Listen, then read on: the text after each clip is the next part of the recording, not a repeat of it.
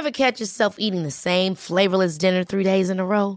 Dreaming of something better? Well, HelloFresh is your guilt-free dream come true, baby. It's me, Kiki Palmer. Let's wake up those taste buds with hot, juicy pecan-crusted chicken or garlic butter shrimp scampi. Mm.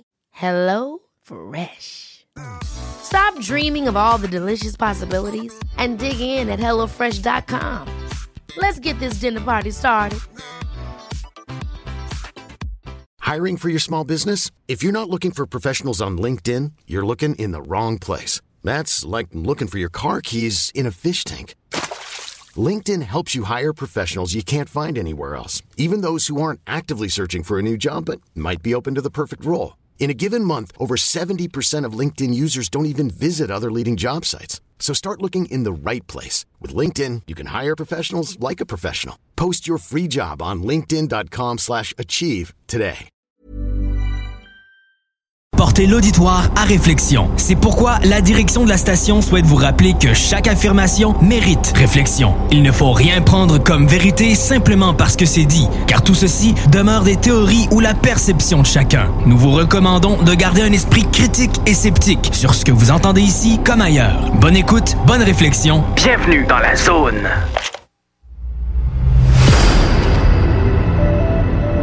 OVNI, phénomènes inexpliqués, témoignages, lumières étranges ou observations, zone parallèle, un lien avec l'inconnu.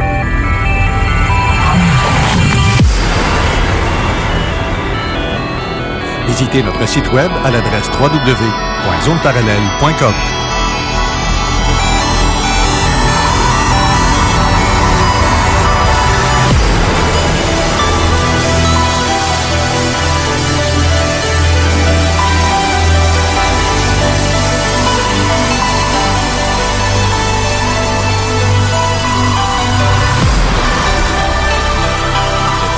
Voici Carole Lozé. Bon samedi à vous tous et toutes et bienvenue dans la zone parallèle. Bonjour Steve Zuniga. Allô? Ça va bien? Yes, passez Ben- une belle fin de semaine. Oui, bonjour Jean Cazot. Allô? Ça va bien aussi? Maison. Excellent. Oui. Et ça, c'est des bonnes nouvelles. Oui. J'en ai une euh, nouvelle pour cette semaine que je tiens absolument à dire. Il y en a qui vont être très déçus, mais écoutez bien ce que je vais dire, parce que c'est très, très important. Ça, là, ça vient de... Moi, ça m'a... En tout cas, il y en a qui vont pas aimer ce que je vais dire, mais d'autres vont faire comme « Ah ah! » C'est ce que je pensais depuis le début. J'avais un doute là-dessus depuis le début. Ah ah! Ben, c'est ça. Oh, on va te traiter d'opposition contrôlée. Arrête, toi. On va m'attendre dans le genre. Euh, mais euh, sérieusement, cette semaine, j'ai eu un appel de mon ami Pascal. À 6h30 un matin, cette semaine, je me souviens pas si c'est mardi ou mercredi. En tout cas, peu importe, c'est pas important. Il a vu, euh, lui, il reste dans le quartier Saint-Roch. Il a vu dans le ciel une lumière très forte qui ressemblait à une étoile au début. Puis il s'est rendu compte, crif, c'est une boule. Une boule blanche, mais elle bougeait pas. Mais eh, ouais, puis elle éclairait comme très fortement, là. Puis il dit, voyons donc. À un moment donné, il dit, ça se met à bouger, cette affaire-là. Hey, il dit, c'est pas une étoile. Puis il l'a vu s'en aller en direction de, tu sais, ça, ça a comme longé le- le- la ville de Québec. Mhm. Puis euh, il s'est rendu compte qu'en le suivant de l'œil, cette boule-là, la même sorte de boule qu'on voit depuis 2016, 15 à peu près. Celle que j'ai dit à un moment donné, euh, j'ai l'impression qu'elle scanne le sol. C'est ce que j'ai toujours dit depuis le début, puis je me... C'est quoi qui fait bip bip? C'est-tu ton Ça, appareil? ouais, ben oui, c'est ça. Non, non, c'est mon chrono. C'est le pacemaker, agent. Euh, ça fait Il est en train de le programmer. ça va mourir. Un électrocardiogramme. Euh, bref, euh, je, je- l'ai suivi pendant une semaine de temps avec euh, Manon, qui était euh, co-enquêtrice avec moi, pour on a observé ce phénomène de boule-là, exactement la même, ce que, ce que lui décrit. Puis j'avais eu cette impression-là que ça scannait parce que ça longeait le fleuve et ça tournait vers les terres pour s'éteindre. Puis à un moment donné, le lendemain, ça faisait encore le même pattern. Chemin, ouais. Exactement, mais plus proche. Puis à un moment donné, c'était au-dessus de nous autres. Après ça, c'était un petit peu plus loin vers l'ouest. Puis après ça, encore plus loin vers l'ouest. Je dis, Ben, ils sont en train de scanner le sol. Mais qui? Quoi? Qu'est-ce qu'ils font? C'est qui qui dirige ça? C'est quoi? C'est sûr qu'il n'y a pas personne là-dedans.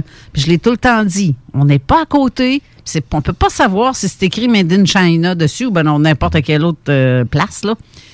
On sait qu'il n'y a pas personne dans cet appareil-là parce que c'est pas assez gros. Non. J'ai tout le temps dit ça peut varier entre 2 à 3 pieds de diamètre environ, cette boule-là. C'est ce que je voyais, moi. C'est ce que je pouvais analyser. Sauf que là, elle est vue un peu partout à travers la planète, ce genre de, de boule-là. Mais qui contrôle ça? Bien là, j'ai la réponse. Et ça, ça m'a jeté à terre à savoir à quel point je pouvais avoir raison. Ça, c'est le fun. Ça, c'est le fun. Ça, touche, ça flatte mon ego. Mais euh, non, Pascal a vu la, la sphère s'en aller vers, devine quoi? La base. La base militaire de Valcartier. Oui. Ça s'est arrêté au-dessus et ça a descendu à la base. Pascal, là, lui, il a appelé. Puis la petite madame au téléphone a dit ben, appelez la police de votre secteur. Et là, c'est chez vous que ça allait atterrir. Oh, elle dit un instant, s'il vous plaît. Puis là, il a passé un caporal. Je, je vais taire le nom. Euh, il a passé un caporal au téléphone, puis il a dit oui, oui, c'est à nous autres, ça nous appartient. Tiens donc.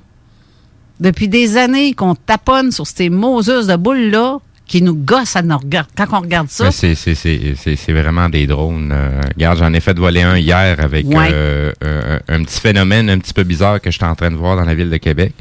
Euh, puis euh, il y a un de mes amis qui a, qui a un drone, il l'a fait démarrer, il a son permis, il a tout. Donc il a fait démarrer son drone, il l'a fait décoller pour voir d'un petit peu plus haut. Puis euh, j'ai filmé le drone, rendu à une certaine hauteur, on dirait quasiment une lumière blanche. Ben, ça, ressemble à une étoile. Oui, oui, oui, C'est ça. ça. Puis plus ça va monter en hauteur, il faut vraiment quasiment être en dessous du drone pour être capable de voir les lumières Hey, moi, euh, je- rouge et verte. Sinon, euh, dès qu'on se commence à s'éloigner, tu sais, il y a d'autres éclairages sur le, le- sur le drone. là. Je peux te dire. Ça, pr- ça, ça me pr- met presque un terme à toutes les observations De boules. de boules, de Ouais. lumière qui se Ouais. déplacent, de choses qui n'existaient pas euh, à l'époque. Mais maintenant, là, il n'y a que ça. Ben, que c'est ça, c'est euh, toujours le côté technologique, c'est parce qu'on n'est jamais sûr à 100% où ce qu'on en est rendu Non, vraiment ça, dans la technologie, surtout dans la technologie des drones. Ouais. Euh, tu sais, je, je, je, je, je, je fouille présentement dans, dans, des, euh, dans des sources d'informations où ce qu'on nous révèle des, des, des, des, des, des vieilles technologies.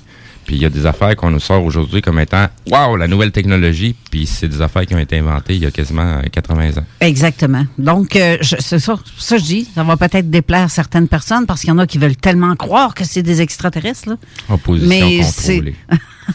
Mais sauf que je, je le sentais depuis le début que ça pouvait être ça. Ben Pour oui, le- ben le- la façon que ça fonctionnait, il y a de quoi qui me disait que c'était militaire ou Mhm. autre, mais contrôlé par humainement, là, je veux dire. La vérité finit toujours par se savoir. Ouais, ben là, ça a sorti cette semaine, puis je vous la sors en primeur aujourd'hui parce qu'il y a peu de monde. à- Je l'ai même pas dit à personne à date.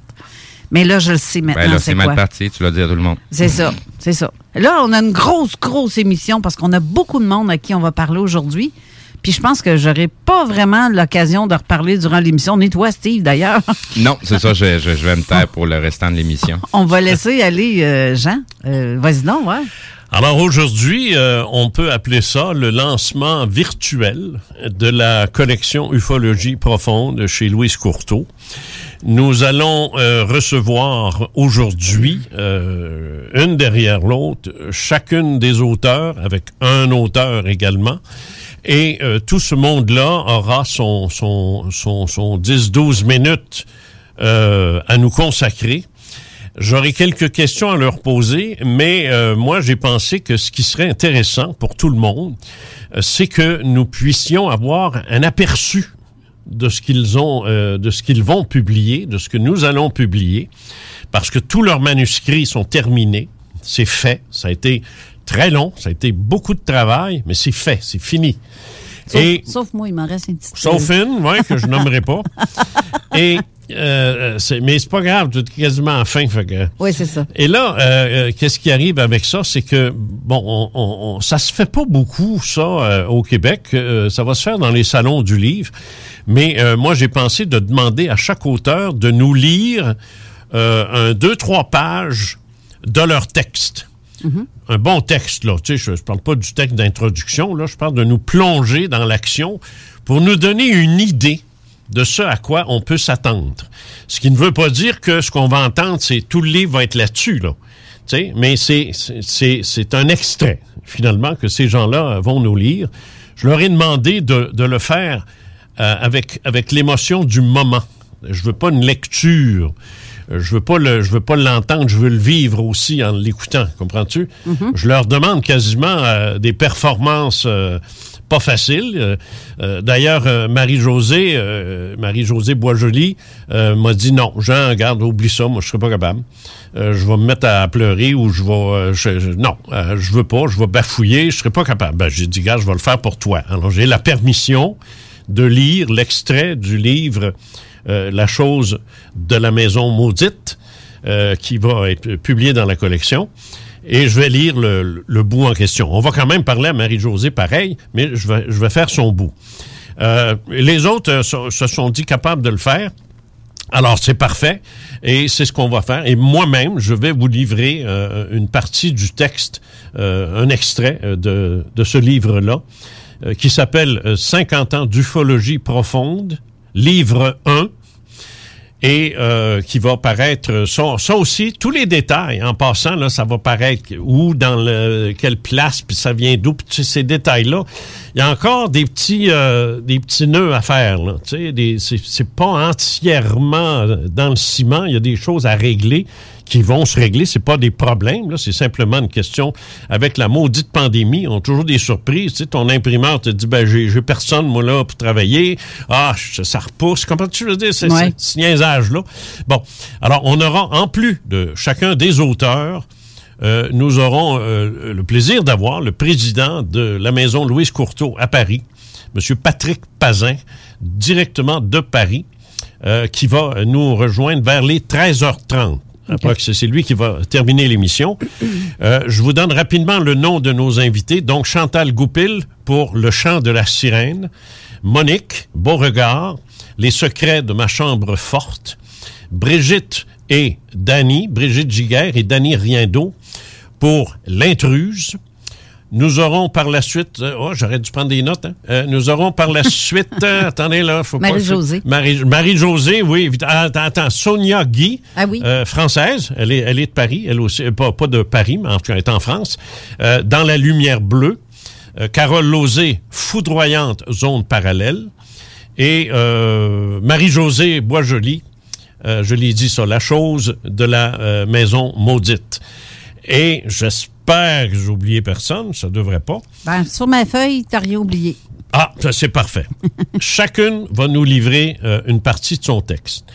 Donc, si vous voulez bien, je vais m'y mettre à l'instant et vous livrer deux ou trois pages de 50 ans d'ufologie profonde qui consiste en un livre qui raconte mes 50 ans d'ufologie. Euh, quelqu'un, en passant, là, je dis ça de même, là, mais c'est- bon, c'est quelqu'un qui m'a dit, il dit, as-tu remarqué, Caso, que compte tenu du fait que tu as commencé à 16 ans, en 1966, que tous les ufologues de l'époque avaient tous 25, 30, 40, 50 ans, il dit que tu es à peu près le seul qui reste encore actif. C'est vrai, hein? J'ai C'est dit, oh, shit, j'ai 111. Ça fait un bout, ça. Et je continue, regarde, une collection là, de, de... Alors, ça a l'air que je serais euh, un, sinon le plus ancien ufologue actif euh, dans bien des pays. Parce que je dois l'admettre, quand j'ai commencé et que je m'entretenais avec des ufologues, c'était tous des adultes. C'était pas des étudiants de 16 ans. C'était tous des adultes dont la plupart sont morts aujourd'hui ou ont complètement arrêté, se stoppé et font plus rien. Ils sont tous arrêtés. tu sais. T'étais plus évolué pour ton âge, plus mature aussi. Ah, ben ça, l'anneau, hein? Ça, c'est l'anneau. Oui. Bon. Mais ça, je- j'en parle pas. C'est dans le bouquin, tout est là. Là, je vous livre un texte. euh, sans, je ne vous donne pas le contexte. Je vous dis pas, euh, je vous dis rien d'autre que ce qui est écrit là. Et euh, en passant, c'est pas un rêve, là, on s'entend. Là, j'étais parfaitement éveillé. Et je vous donne ça à l'instant. Je vais me timer parce que faut que je sois discipliné moi aussi. On y va? Oui. OK.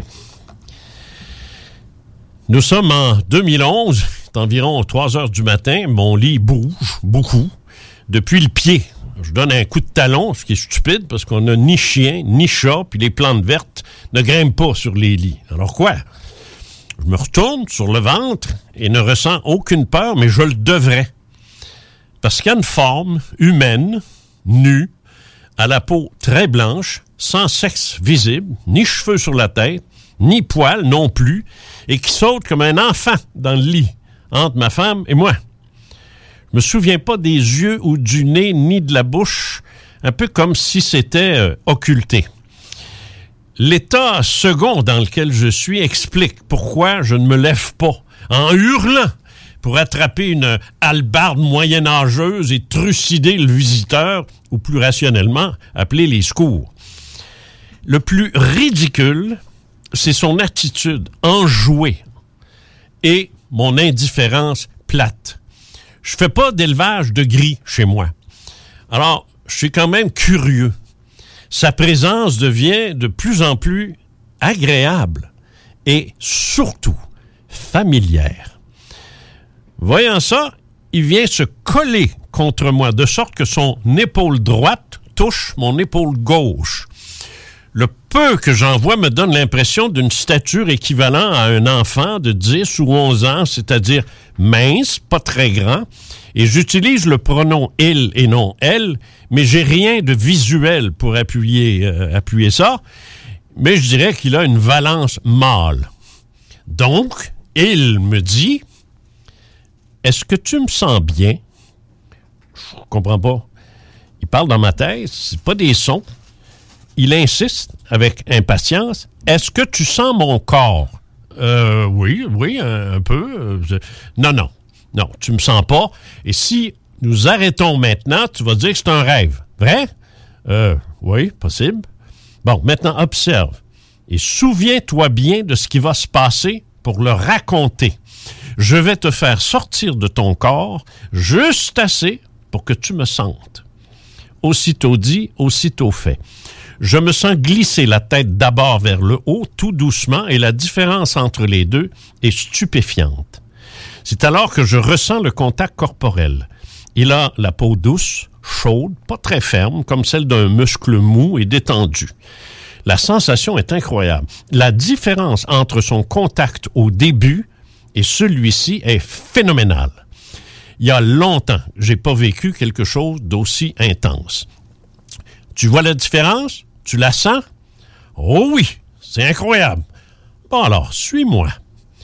Je suis rempli d'une joie immense de partir quelque part avec lui.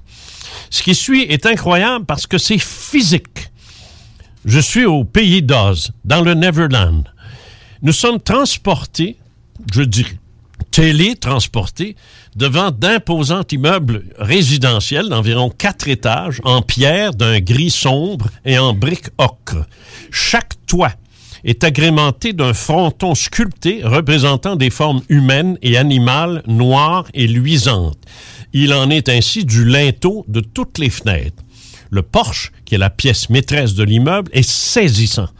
Imaginez les puissantes sculptures sur l'Arc de Triomphe à Paris, mais en noir, lustré, et d'environ 6 mètres. Ce porche couvre l'entièreté d'un large escalier menant à deux grandes portes de bois sombre à vitraux évoquant le feu. C'est spectaculaire et ostentatoire d'une culture qui me semble européenne. Mais même après de nombreuses recherches, je n'ai jamais retrouvé ce type d'architecture. Les sculptures sont toutes différentes, mais l'une d'elles ressemble un peu aux penseurs de Rodin. Je suis envoûté et cet endroit m'est familier. C'est pas la première fois que je viens ici. Nous passons très lentement devant plusieurs dizaines de ces immenses résidences. Nous sommes seuls dans la rue. Je ne vois personne. Mets ton bras autour de mes épaules, me dit-il. Je m'exécute. C'est alors que je glisse de nouveau, sans comprendre comment je peux sortir de mon corps quand c'est déjà fait. C'est un autre niveau de conscience, me dit-il, ce qui, ce qui signifie que nous passons d'une densité faible à presque nulle, comme si c'était possible. Et là, je vois les mêmes édifices prendre une dimension encore plus majestueuse, avec les couleurs, le lustre des sculptures, d'un noir que l'on dirait d'obsidienne. Je sens ma main sur sa peau au point que je pourrais compter chacun des pores. C'est fou. C'est ma plus intense expérience sensitive vécue de cette manière et j'adore. Nous allons alterner maintenant, me dit-il. C'est comme si j'étais dans une montagne russe. En haut, c'est magnifique et intense. En bas, c'est joli et intéressant, sans plus. En me faisant alterner, je peux ressentir à fond l'intensité variable de l'expérience entre les dimensions ou les niveaux de densité. Puis, je me retrouve debout, au milieu de nulle part, mais sa voix se fait encore entendre, une voix normale qui se précise, plus mâle que femelle, dans la vingtaine. Dis-leur de faire l'exercice suivant en état d'éveil. Se placer devant quelqu'un de familier, fermer les yeux. Demander à cette personne de tendre la main, paume ouverte, à la hauteur des yeux, puis dis-leur d'imaginer que leur main touche celle de la personne en face, de l'imaginer avec le plus d'intensité possible. Dis-leur alors de décrire avec précision ce qu'ils ressentent avec cette main imaginaire. Puis, toujours les yeux fermés, dis-leur de poser leurs mains, pour de vrai cette fois, sur celle de la personne en question et d'apprécier la différence.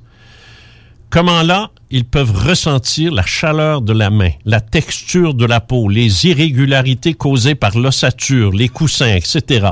Et que la différence entre un vol de nuit, ainsi que tu les appelles, perçu comme un rêve, et un vrai vol de nuit conscient, c'est ça, la différence.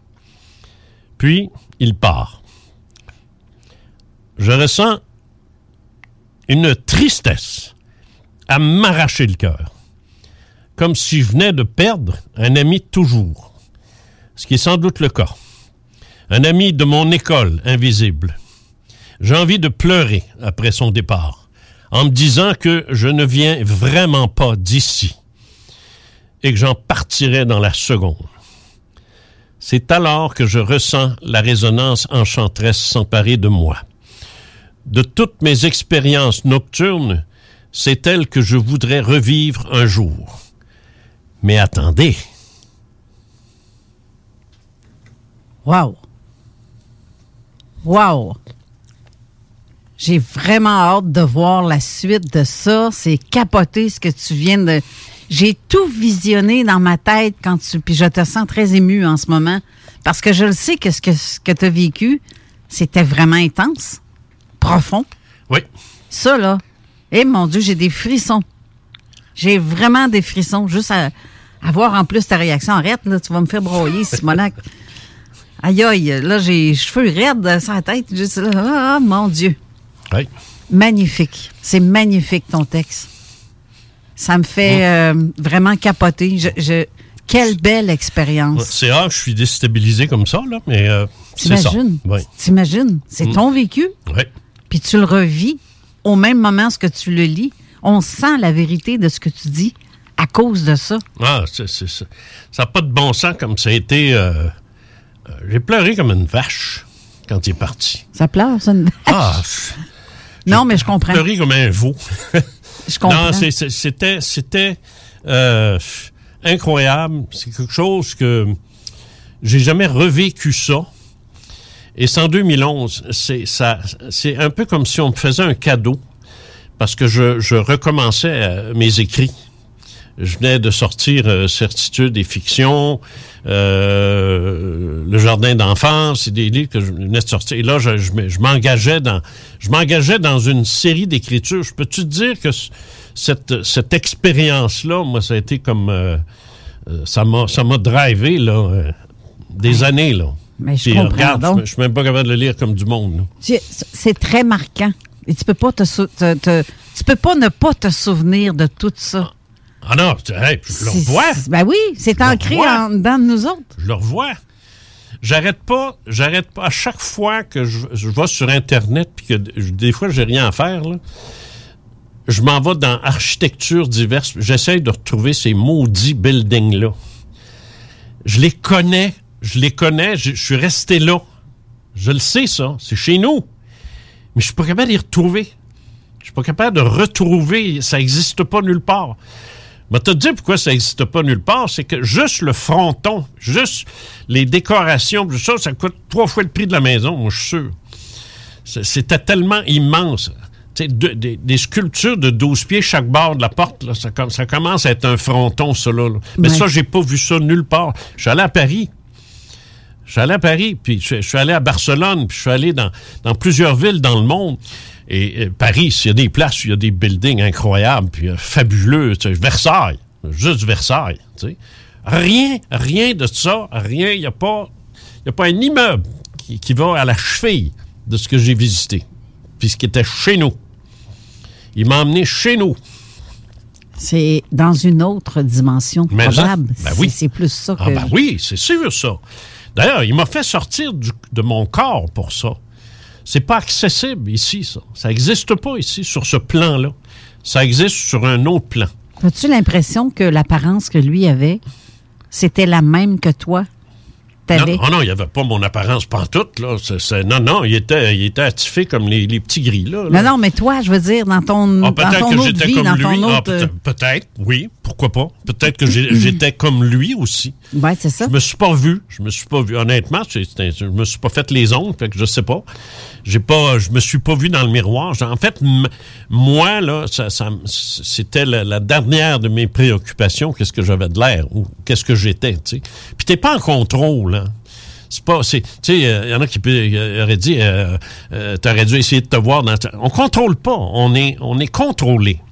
C'est pas moi que je choisis de, d'être là. C'est pas moi que je choisis de, de- de mettre un terme à ça. Puis quand il est parti, euh, euh, ça m'a déchiré. Puis euh, j'en ai voulu pour ça. J'ai, fais-moi pas ça. Tu sais, je dis, regarde, tu me ramènes chez nous, puis tu t'en vas, tu me crisses là.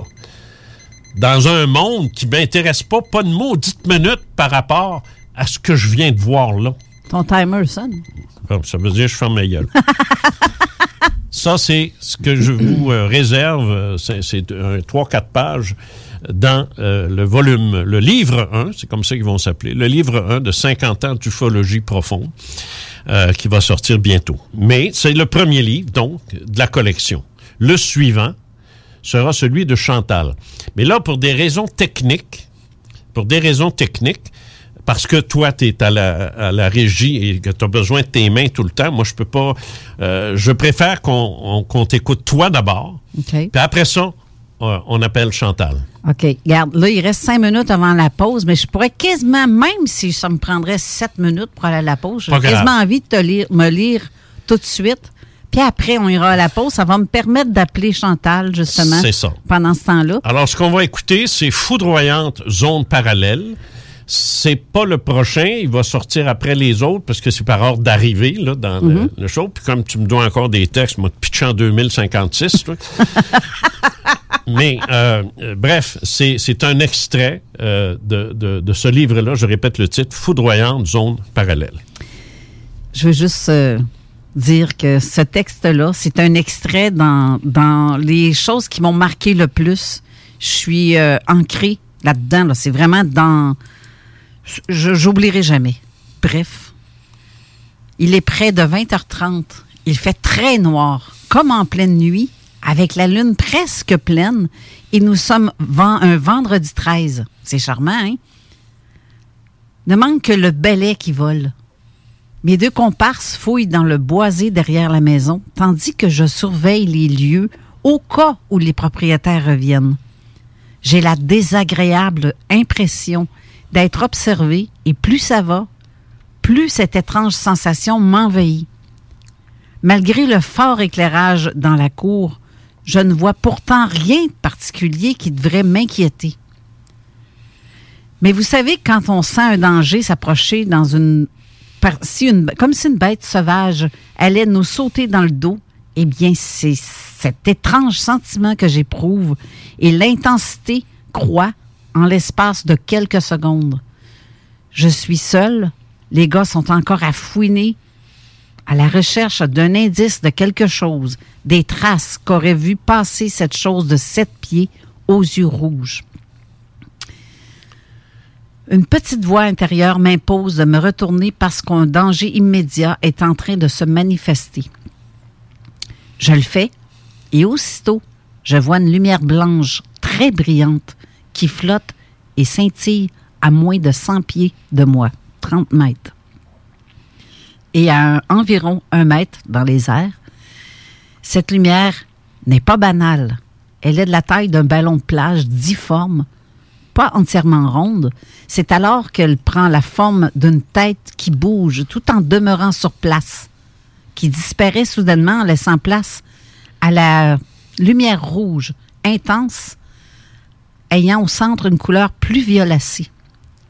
Je suis prise de panique. Je ne parle pas, je crie pas, je hurle aux gens, aux gars de regarder euh, en pointant there, there.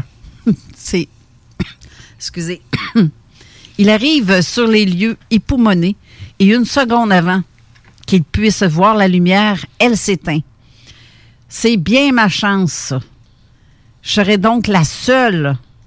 Pas question de rester ici. Je rebrousse chemin en prenant les jambes à mon cou et je pique droit vers la voiture. Sans le savoir, j'ai possiblement assisté à l'ouverture d'un portail quelconque duquel sortira quoi? Je l'ignore, mais encore une fois, je ne crie pas. Je hurle qu'il faut foutre le camp de là et plus vite, sans attendre, là, maintenant.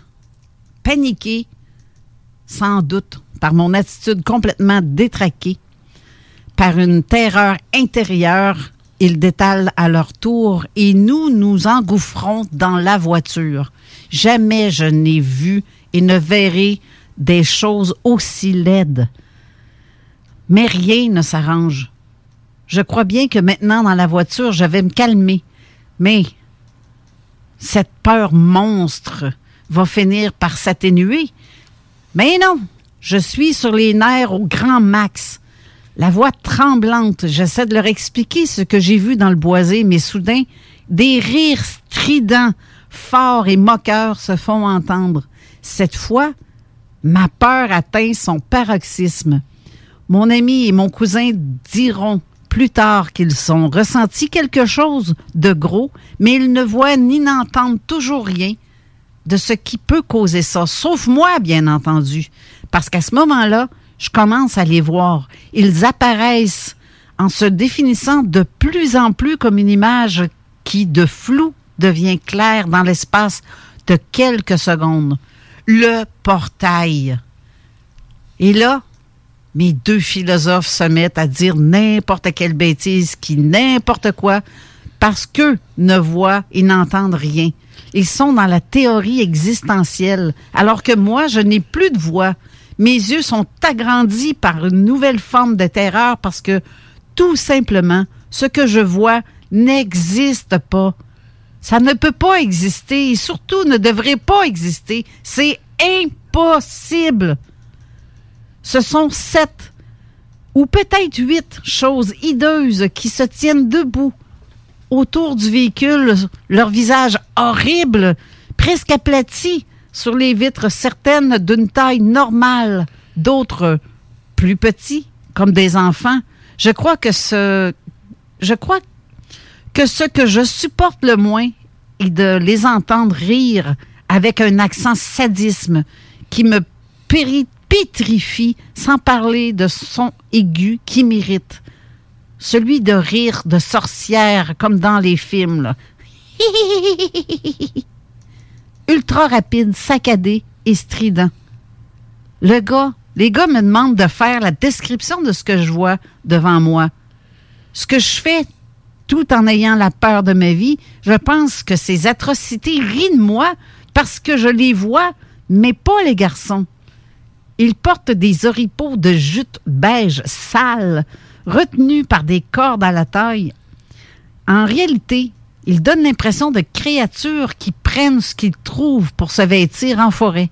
Leur peau ridée leur donne un âge humain frôlant les 75 à 80 ans et d'un brun tirant vers le vert et dont la texture évoque celle de grenouille et parsemée de verrues ou de pustules ayant la même couleur que la peau, mais seulement par endroits. Le corps lui-même est de forme humaine, avec des bras, des jambes, une tête et tout juste un peu démesuré aux oreilles, très pointu et leur nez est celui d'un ivrogne, gros ou boursouflé. Quant à leurs yeux, ils ont une forme humaine. Leurs dents ne sont pas celles d'un carnassier, mais comme les nôtres, quoique les petites, plus petites mais pourries, jaunâtres. Imaginez la laine de ces horreurs. Les cheveux sont gris sales, jaunis. Ils me donnent l'impression qu'ils n'ont jamais été lavés en 30 ans.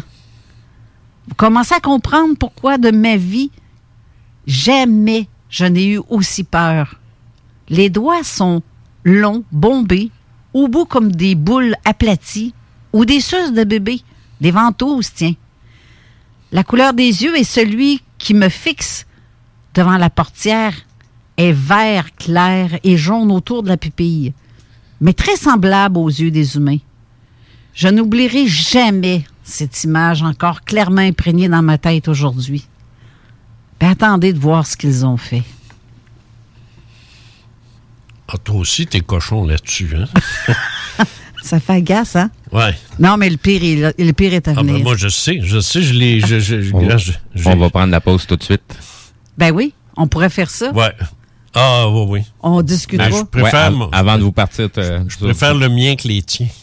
Ben moi aussi, grandement. J'ai quasiment fait dans mes culottes. Ah non, je sais. C'est euh, c'est fou, là. Oui, je vais, je vais appeler Chantal pendant la pause. Fait que on va Ah, avoir bravo. d'autres. Ben, bravo. Ben merci. Oui. On, on va à la pause et on revient. CJMD 96.9 Lévis. L'alternative radio. La recette qui lève. Pas besoin de pilule.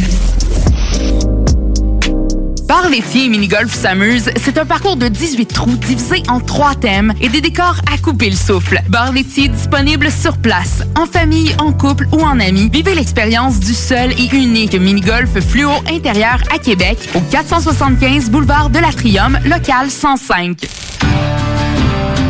Québec beau. À Vanier, Ancienne-Lorette et Charlebourg. C'est l'endroit numéro un pour manger entre amis, un déjeuner, un dîner ou un souper. Venez profiter de nos spéciaux à tous les jours avec les serveuses les plus sexy à Québec.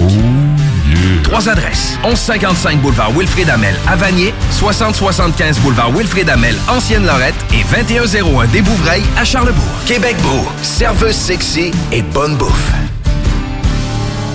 C'est la grande vente d'automne à votre Sport Expert Atmosphère des Galeries Chagnon. Du 20 au 31 octobre, profitez de rabais allant jusqu'à 50% sur une grande sélection de produits. N'oubliez pas, la grande vente d'automne, c'est seulement au Sport Expert Atmosphère des Galeries Chagnon. Des conditions s'appliquent, tous les détails en magasin. Pour les connaisseurs de rap, c'est CJMD. Mais pour les connaisseurs de VAP, pour avoir des bons conseils avec des vrais connaisseurs, c'est VapKing. VapKing, c'est cinq boutiques. Saint-Romuald, Lévis, Lauson, Saint-Nicolas, Sainte-Marie. Pour plus d'informations, 418-903-8282. Ben oui, VapKing. Je l'étudie, VapKing. Non, VapKing, c'est ça, VapKing. Je l'étudie, VapKing. Non, mais hey. L'amour est pour les courageux. Après plusieurs années à sortir des albums en anglais, Paul Carniello est de retour avec un album francophone. L'album Peut-être est disponible maintenant sur toutes les plateformes de streaming. Votre toiture n'est toujours pas faite? Contactez Groupe DBL dès maintenant. Pour un hiver sans souci de toiture, exigez le service expert de Groupe DBL et demandez votre soumission gratuite. Respectez votre budget, dépassez vos attentes et soyez en paix avec une équipe engagée. Le Groupe DBL cumule plus de 40 ans d'expérience et recommandé CAA, certifié APCHQ et membre de l'Association de la construction du Québec. Planifiez vos projets en contactant Groupe DBL au 418 681 2522 ou en ligne à groupedbl.com. Le Cluster Bar Spectacle, c'est à scène à Lévis, ouvert tous les jours de midi à 21h. Le Cluster Bar Spectacle, c'est des prestations de chansonniers différentes tous les vendredis en formule 5 à 8. Plusieurs spéciaux, dont la grosse Molson à 6 et 50. On est impatient de recommencer à vous divertir dans le respect des règles sanitaires, bien sûr. Tous les détails de la programmation à venir d'hiver sur le clusterbarspectacle.com. Le Cluster Bar Spectacle, c'est ta scène à Lévis.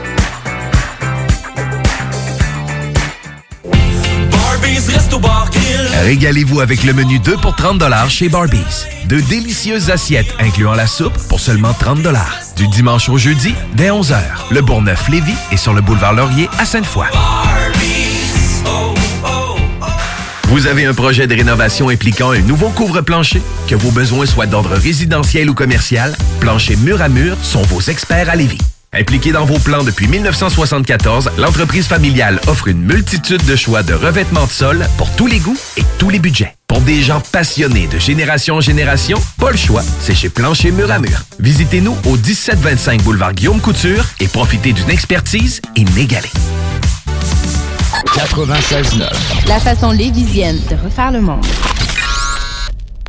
Avertissement. Cette émission a pour but de porter l'auditoire à réflexion. C'est pourquoi la direction de la station souhaite vous rappeler que chaque affirmation mérite réflexion. Il ne faut rien prendre comme vérité simplement parce que c'est dit, car tout ceci demeure des théories ou la perception de chacun. Nous vous recommandons de garder un esprit critique et sceptique sur ce que vous entendez ici comme ailleurs. Bonne écoute, bonne réflexion. Bienvenue dans la zone.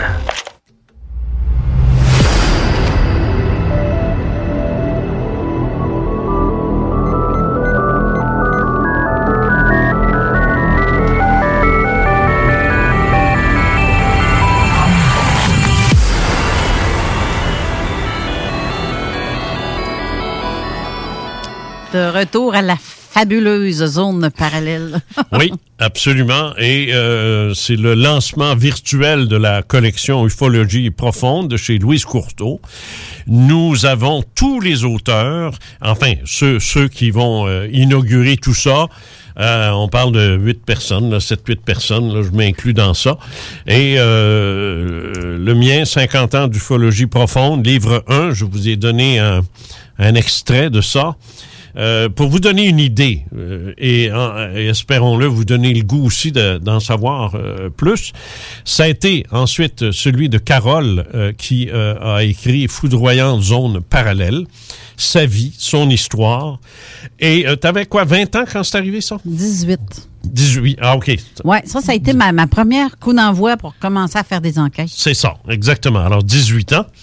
Et euh, en ce qui me, euh, me concerne, le, le- le le prochain livre euh, qui va paraître après le mien, euh, là, on ne sait pas encore les, les- les dates exactes. Là. On- ça se peut qu'on saute décembre. Décembre, c'est pas pas un bon mois. euh, pour sortir un livre. C'est la pire des choses à faire, là, parce que là, c'est les achats des fêtes, puis c'est Noël, puis c'est ci, puis c'est ça. Alors, on verra, mais chose certaine, ça va paraître, ça va s'intituler Le chant de la sirène par Chantal Goupil, que l'on accueille à l'instant. Bonjour Chantal. Oui, bonjour à tous. Ça va? Ben, ça va très bien, et vous? Oui. As-tu aimé tes- ce que tu as entendu? Eh, J'espère, j'espère. On en a encore des frissons. C'est. Toi, c'est autre chose. C'est une autre expérience. On en a parlé euh, assez régulièrement ici euh, sur l'émission parce que tu es venu euh, sur l'émission. Euh, Dans ton cas, à toi, euh, c'est une capacité absolument euh, inhumaine ou surhumaine, qu'importe, euh, que tu avais à l'époque et qui était celle de pouvoir respirer sous l'eau un, un événement que tu as associé à un autre, et puis tout ça se recoupe dans ce livre-là qui s'appelle Le chant de la sirène. C'est bien ça? Oui, oui c'est bien ça, oui. D'accord. Tu as une petite lecture à nous faire, Oui, alors on t'écoute. parfait. Donc, au cours d'une journée de canicule de 1996, je m'amuse avec les filles de mon conjoint de l'époque, Maurice, au fameux jeu qui retient le plus longtemps sa respiration sous l'eau. Et blanc, j'embarque dans le jeu. Une fois en pleine action, et afin d'inciter Maurice à faire grand cas de ma prestation auprès de ses filles, question de plaisanter, je lui lance juste avant de m'immerger. Calcule ça, mon beau, assorti d'un clin d'œil espiègle. Après 30 secondes, les petites ressortent l'une après l'autre, et moi non. Mais puisque mes poumons commencent déjà à réclamer leur dû et que je ne ressens aucunement le déclic qui fait de moi une sirène, je remonte à la surface après avoir réussi à tenir quelques secondes de plus que les fillettes. Wow! mentionne Boris qui prend part à mes manigances. C'est demeurer un peu plus d'une minute sous l'eau. La, cœur, la joie au cœur, Maurice en fait plus que le client en demande pour impressionner ses filles et m'adule à l'image d'une vedette. Encouragé par le ton de la conversation, en riant, et pour ne pas briser le rythme, je réponds Ce rien. Si je m'y mets, je peux rester éternellement. Regardez. Excité par mes exploits antérieurs qui me reviennent à l'esprit, je replonge tel une écervelée et sans intention précise, puisque dans les faits, je n'ai jamais rien contrôlé. Bref, avec étourderie, je m'emporte par l'émotion du moment. Cette fois, ces deux filles, plus âgées de 9 et 12 ans, replacent leur masque pour ne rien manquer, et moi je leur parle par signe et m'amuse comme une petite folle. Le poids des années écoulées, sans déclic, n'a aucune prise, et rien n'aurait pu empêcher ce qui suivra. Pendant que ces filles font leur diablesse pour retenir mon attention, je suspends mes niaiseries pour les observer avec tendresse. De loin, je, le besoin pressant de respirer à nouveau tente de me sortir de ma léthargie pour me faire retourner à la surface. Mais l'amour qui m'enveloppe annihile le tout et c'est peine perdue.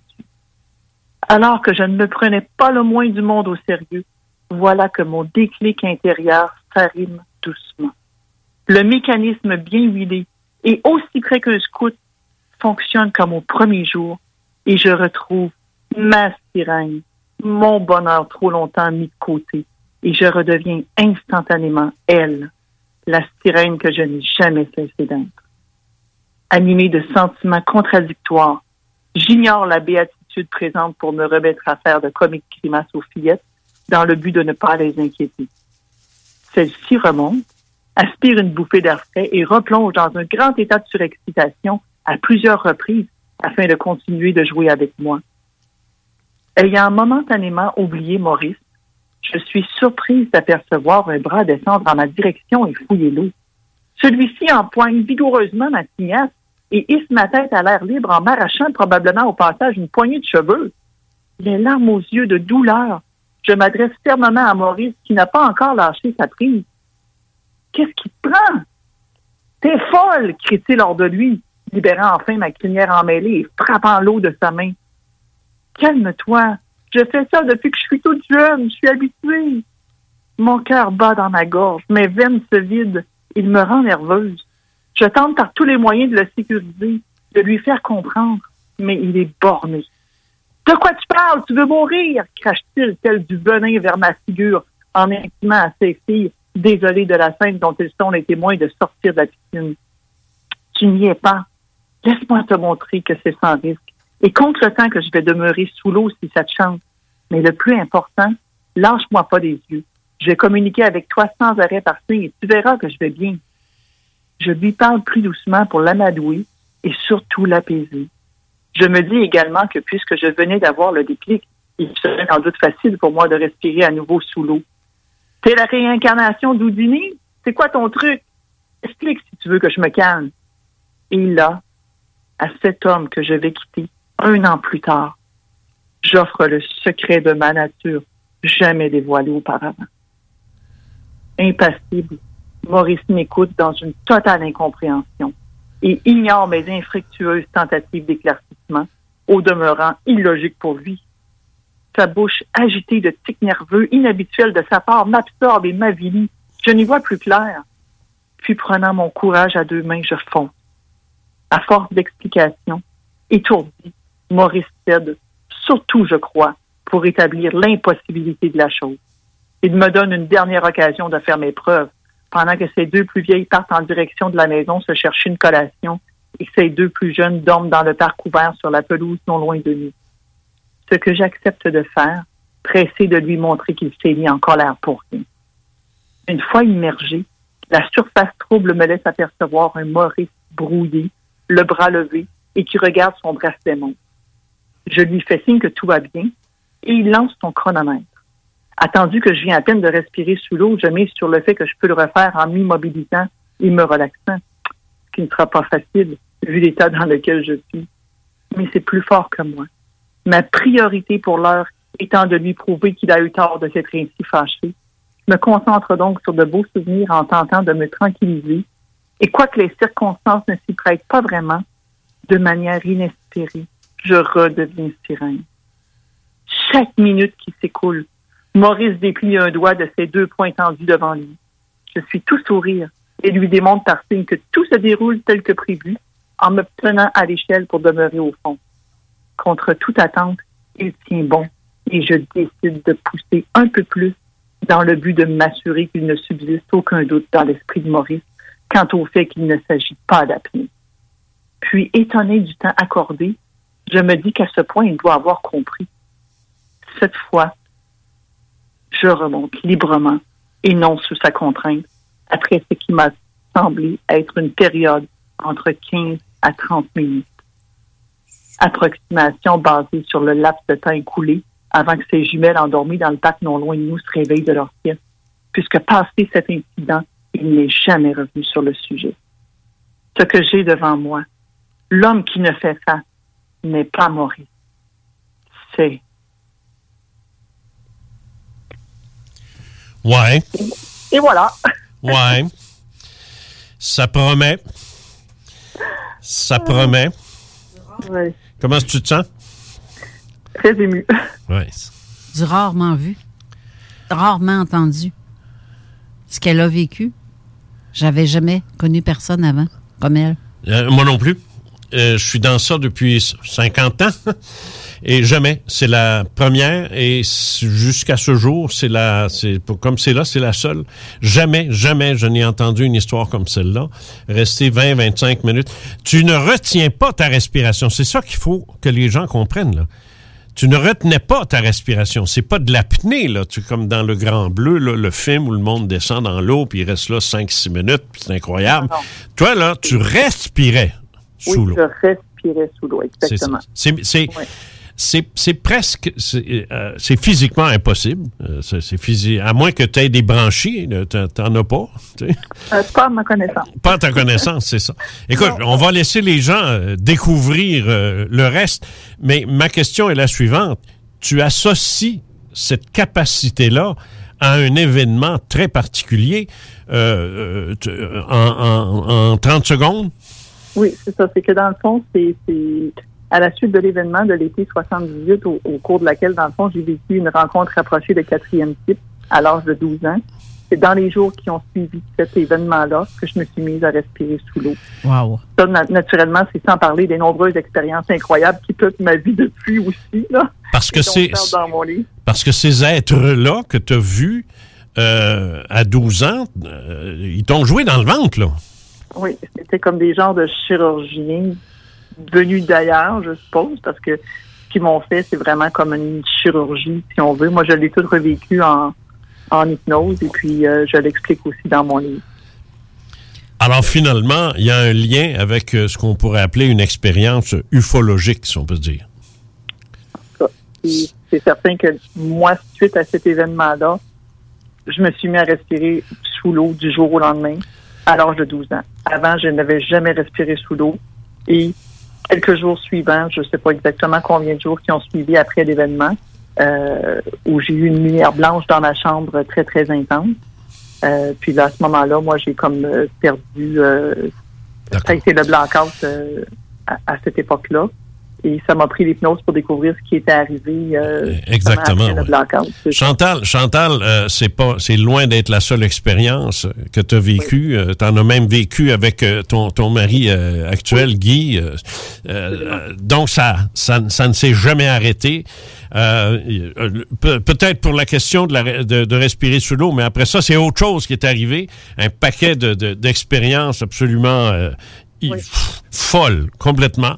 Et c'est ce qu'on aura l'occasion de lire donc dans Le chant de la sirène. Oui. Merci beaucoup, Chantal. Ben, merci beaucoup à vous. Voilà. Alors, on y va. Ah, d'accord. OK. Est-ce qu'on y va tout de suite avec notre prochain invité ou euh, on va à la pause? OK, je sais pas. Je vais, te laisser travailler.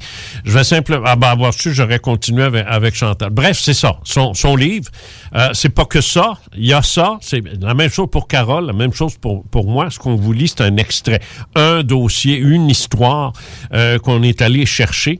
Euh, mais euh, vous savez que il y a des gens, moi, au cours de mes enquêtes, je- j'en ai rencontré des. Je, je- regarde, je, les compte plus, là. Mais euh, il y a des gens qui ont une histoire, deux histoires, tu sais. Et là, ben, tu fais pas un livre avec ça, tu sais, parce qu'un livre, normalement, euh, surtout au niveau des, euh, des paramètres de la collection, euh, euh, et ça, je me suis entendu avec, avec Patrick de, de, de la maison Louise Courceau, je me suis dit, on- il faut y aller avec un minimum de 30-35 000 mots. Parce que dans l'édition, on ne marche pas avec des pages. On marche avec des mots parce que ça c'est des pages, ça dépend de ça dépend de l'interligne, ça dépend de la grosseur, ça dépend du point, ça dépend du caractère, du nombre de photos, tout ça. Alors ça c'est c'est dans le monde de l'édition, on fonctionne pas avec des, pages, on fonctionne avec des mots et c'est 35 000 mots. Mais 35 000 mots là, ça prend du faut faut que tu aies vécu un paquet de, de stock avant de, de, remplir ça, tu sais. Ben là, eux autres, il a fallu que je les arrête à un moment donné, là, parce que ça, ça, ça, ça, ça, m'en- ça m'envoyait du 60 000 mots. Là. On va se calmer, sphincter, là, parce que là, moi, on, on sera plus capable de publier ça. C'est trop, ça vient trop gros. Pour une collection, ça prend des livres un petit peu plus petits, mais c'est un derrière l'autre. Et chacun est un petit miracle. C'est ça qui est fantastique. C'est Monique? Oui. Monique est là. Bonjour, Monique. Allô, ça va? Oui, ça va. Euh, Monique, Monique Beauregard, tu vas euh, publier chez nous un ouvrage. Euh, tu t'attendais pas à ça. Tu t'attendais pas du tout à ce que ce livre-là soit publié. Ça va s'intituler Les secrets de ma chambre forte. C'est ça. Tu peux-tu nous en parler un petit peu? Tu veux que je lise tout de suite? Ah, ben, écoute, pourquoi pas? Allons-y. Allons-y, on t'écoute. En nous disant à quel âge tu as au moment où ça arrive, ça? OK, oui, je, je commence comme ça en, en le précisant. Ah, ah, tu le précises. Alors, on t'écoute. Je, je, je ne t'in- je ne t'interromps. Qu'on dit? Ouais, je ne t'interromps plus. Je, je ferme ma gueule. Je ferme ma gueule. C'est bon. OK. Je commence. Non. Il fait très beau aujourd'hui, cette journée d'automne chaude et ensoleillée du 2 octobre 1972. Il m'est impossible d'oublier cette date. C'est l'anniversaire de papa et je viens d'avoir 18 ans. Mes parents ont vendu la terre l'an dernier et n'ont conservé que maisons et bâtiments de ferme sur Saint-Carpan. Alors, au printemps, ils achètent quelques veaux et vaches qu'ils laissent dans le pâturage tout l'été et à l'automne, ils partent pour la boucherie. C'est aujourd'hui d'ailleurs que le boucher vient les chercher. Mon père est au boulot, c'est donc ma mère et moi qui devons gérer tout cela. Ça signifie de ramener le bétail dans la grange afin que le camion puisse se positionner le plus près possible pour les faire monter. Vu qu'il y a un espace de trois pieds environ 90 cm sur un côté entre le camion et la grange, maman a me dit Tiens-toi debout, ce qui devrait, selon elle, dissuader l'animal de vouloir se sauver par là. Tout va bien, les trois premières vaches sont entrées sans créer de problème. Le plan fonctionne jusqu'au jeune taureau qui, lui, ne fait aucun cas de ma présence et d'un élan fulgurant fonce carrément sur moi, sa tête heurtant mon abdomen. Le choc brutal me soulève de terre et je retombe une dizaine de pieds, environ trois mètres plus loin, le dos sur une grosse pierre. Vivre sur une ferme implique son lot d'accidents de ce genre. Je suis étourdie à cause du choc. Et quand je veux me relever, je ne peux plus me porter sur mes jambes. Maman et le boucher me ramènent à la maison. Et je dois attendre, étendue sur le divan, le temps qu'il rattrape le taureau pour qu'on puisse aller à l'hôpital. Je souris en écrivant cela parce que de nos jours, les parents auraient déjà appelé l'ambulance avant tout. autre temps, autre mœurs. Et il se passe deux longues heures durant lesquelles je tente de me lever, mais en vain. Mes mes jambes ne me supportent toujours pas. Je sommeille quand le téléphone sonne et je parviens à me lever hésitante et chancelante pour aller répondre. Une tante m'annonce la mort tragique et accidentelle de mon oncle dont j'avais eu la prémonition. J'y reviendrai. Je suis confuse, ne sachant trop quoi lui dire.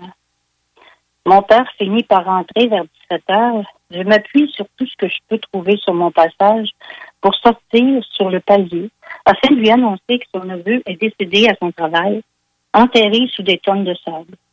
Ma mère rentre derrière lui et constate que je suis debout et me demande d'un ton sec C'est correct? Je lui réponds Oui, j'ai juste mal dans le dos. J'entends clairement sa réflexion dans ma tête. Ah, pas besoin d'aller à l'hôpital dans ce cas. C'est tout. Je viens d'avoir mon quota d'attention de la journée. Et tout ce beau monde est maintenant centré sur la nouvelle du décès. Et on m'oublie. Toutefois, cela ne m'affecte pas autre mesure. Depuis l'âge de 8 ans jusqu'à 16 ans, je travaille dur sur la ferme avec les poules, les vaches, les cochons, à faire le train, faire les foins. Maman a vécu des situations pas mal plus difficiles. Alors, elle n'est pas une femme qu'on peut attendrir avec une larme. Comme on dit chez nous, c'est une toffe. Le dos me fait encore mal le lendemain, mais c'est supportable. La deuxième nuit, cependant, quelque chose de spectaculaire se passe. C'est quelque chose de réel, physique. Je lâche le mot impossible, alors j'en déduis au matin que c'est un rêve. Mais plus maintenant. Je sais que c'était une réalité hors de la nôtre. Folle, mais authentique. Ils sont venus pour moi. Cette nuit-là, je me retrouve dans une salle d'opération. L'endroit peut sembler ordinaire, mais la lumière est tellement intense que je peux à peine voir autour de moi. Alors, je me fais des tout petits yeux pour arriver à observer ce qui se passe. Ils sont quatre, deux de chaque côté de moi à la hauteur de mon estomac. Peut-être un cinquième, je ne pourrais pas le dire parce qu'il y a une lumière qui est trop vive, puis ça m'empêche de bien voir. Mais je sens des mains sur mes chevilles. Ce n'est pas pour me maintenir d'aucune façon. Ils n'exercent pas de pression. Ils sont nus ou habillés avec des vêtements très serrés. Je suis pas certaine. Ils ont la peau, enfin, je crois que c'est leur peau, d'un blanc laiteux, et leurs yeux sont noirs comme de l'ébène. Ils sont en forme d'amande, certainement trois fois plus grands que l'œil humain. Personne n'est comme ça, c'est fou. C'est malade. Ça n'existe pas du monde comme ça. Et encore, je ne vois que du ventre à la tête. Je suis persuadée qu'aucun vêtement n'habille cette partie du corps. Je vois bien que c'est de la peau qui est luisante ou brillante, sur laquelle la lumière reflète, qui est encore plus aveuglant. Ils me paraissent grands. C'est certain que vu de la table d'opération où je suis couchée, ça peut fausser mon point de vue. Mais ils mesurent plus de six pieds, j'en suis sûre. 1m82 environ. Ils n'ont aucune chevelure. Tout est lisse partout où je regarde. Il peut-être une salle d'opération, même si je ne vois aucun instrument, sauf de très longues aiguilles que je n'ai jamais vues auparavant et jusqu'à maintenant dans nos hôpitaux. Quoique, depuis, je peux dire qu'elles ressemblent étrangement à celles utilisées par les acupuncteurs. Aussi fines, mais beaucoup plus longues. Je dirais 12 pouces environ, 30 cm. La pièce semble circulaire et vide. À tout le moins, on peut poser, à tout le moins, là où je peux poser mon regard, ce n'est qu'une partie de la pièce. Ce n'est pas comme dans nos maisons où il y a des lignes entre les plafonds, les murs, les coins. Il n'y a pas de ligne, il n'y a pas de démarcation, il n'y a pas d'angle, c'est rond. Je compte six lumières au-dessus de ma tête et des murs blancs, c'est tout. Les deux plus près de mon estomac vont passer par mon nombril avec deux de leurs longues aiguilles. Je n'ai pas peur, ce qui est très rare chez moi. Je suis très heureuse normalement. Je sens tout ce qu'ils font et ça me fait pas mal. Je sens un genre de grattement dans mon dos, mais pas plus. C'est tout ce dont je me souviens. Je ne sais pas comment je me suis rendue là, et encore moins comment j'en suis revenue. Ouf, c'est fini. Le lendemain matin, à mon réveil, j'ai la sensation que ce n'était pas un rêve.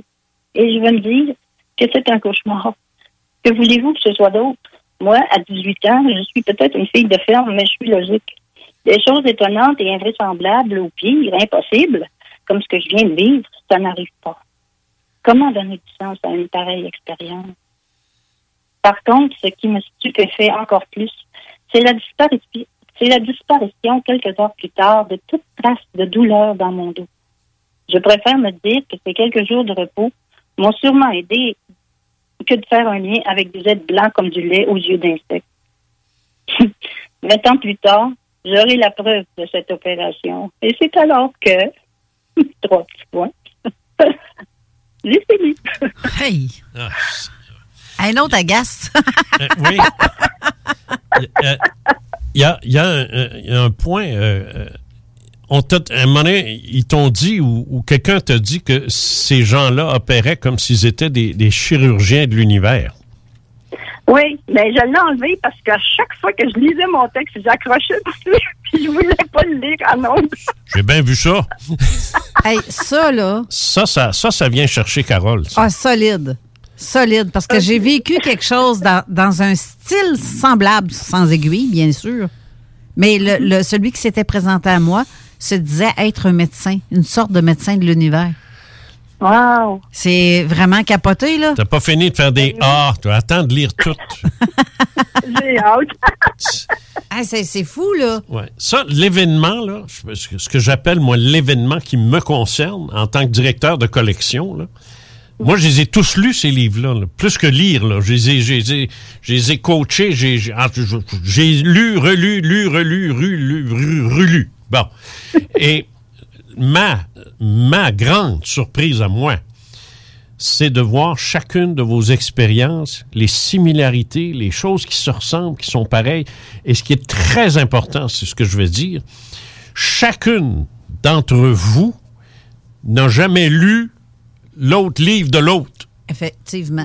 Tu sais, Manon, euh, euh, Ca- Carole, t'as écrit tes affaires de ton bord. toi. Monique, est-ce que tu as lu un des livres des filles avant? Pas en tout. Bon. Je les connaissais même pas. C'est ça. Je la connais même pas, Monique, non, Non, plus. c'est ça. Est-ce que vous ne vous connaissez pas? C'est la première fois que Chantal, Chantal, c'est différent. Elle est venue sur l'émission. Mais, mais, mais, mais, mais, mais toi, là, ton, personne n'a lu ça à part toi puis moi, là. C'est tout. C'est ça. Ça, exactement. A- avant que les autres aient écrit leur livre. Alors, il n'y a pas, il y a aucune euh, complicité, il n'y a absolument rien. Et c'est ce qui va faire la beauté de cette, de cette collection-là. Merci beaucoup, Monique. Oui, merci. Ça me fait plaisir.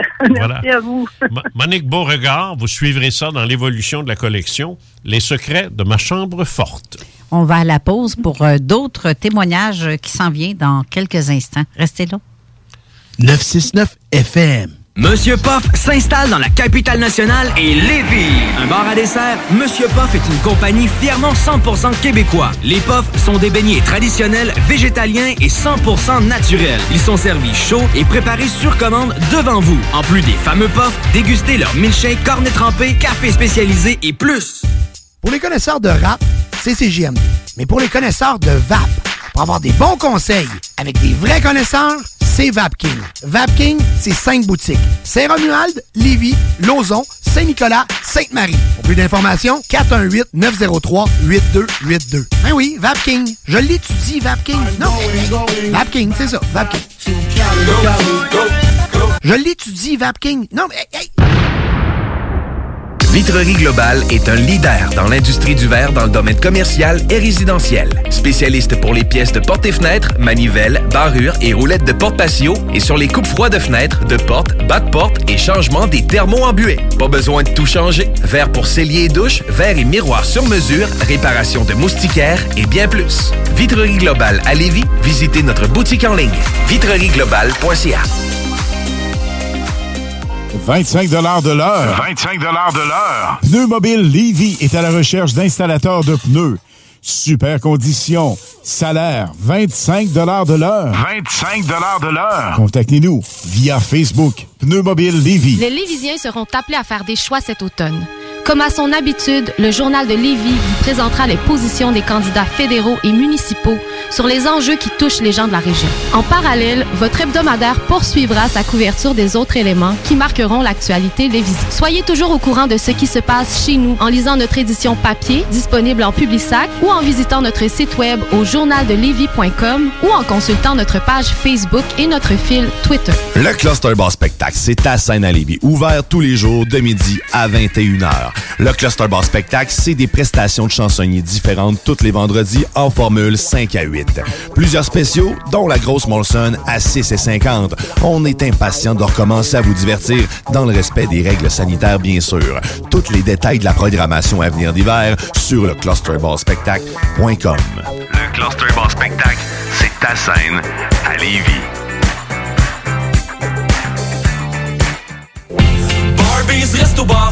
Régalez-vous avec le menu 2 pour 30 chez Barbies. De délicieuses assiettes incluant la soupe pour seulement 30 Du dimanche au jeudi, dès 11h.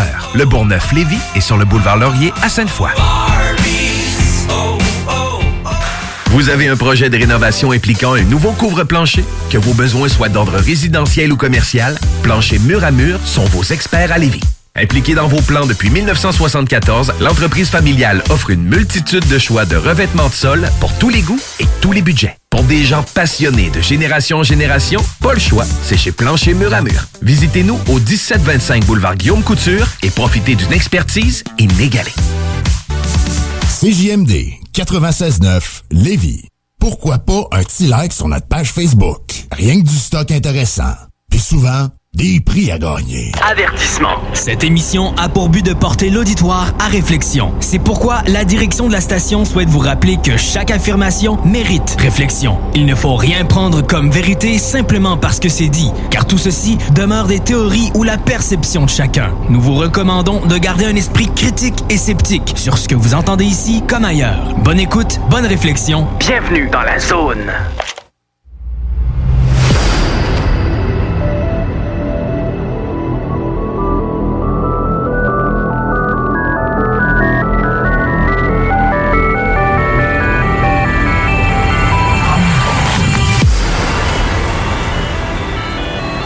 Alors, nous sommes de retour à ce lancement virtuel de la collection Ufologie profonde chez Louise Courteau.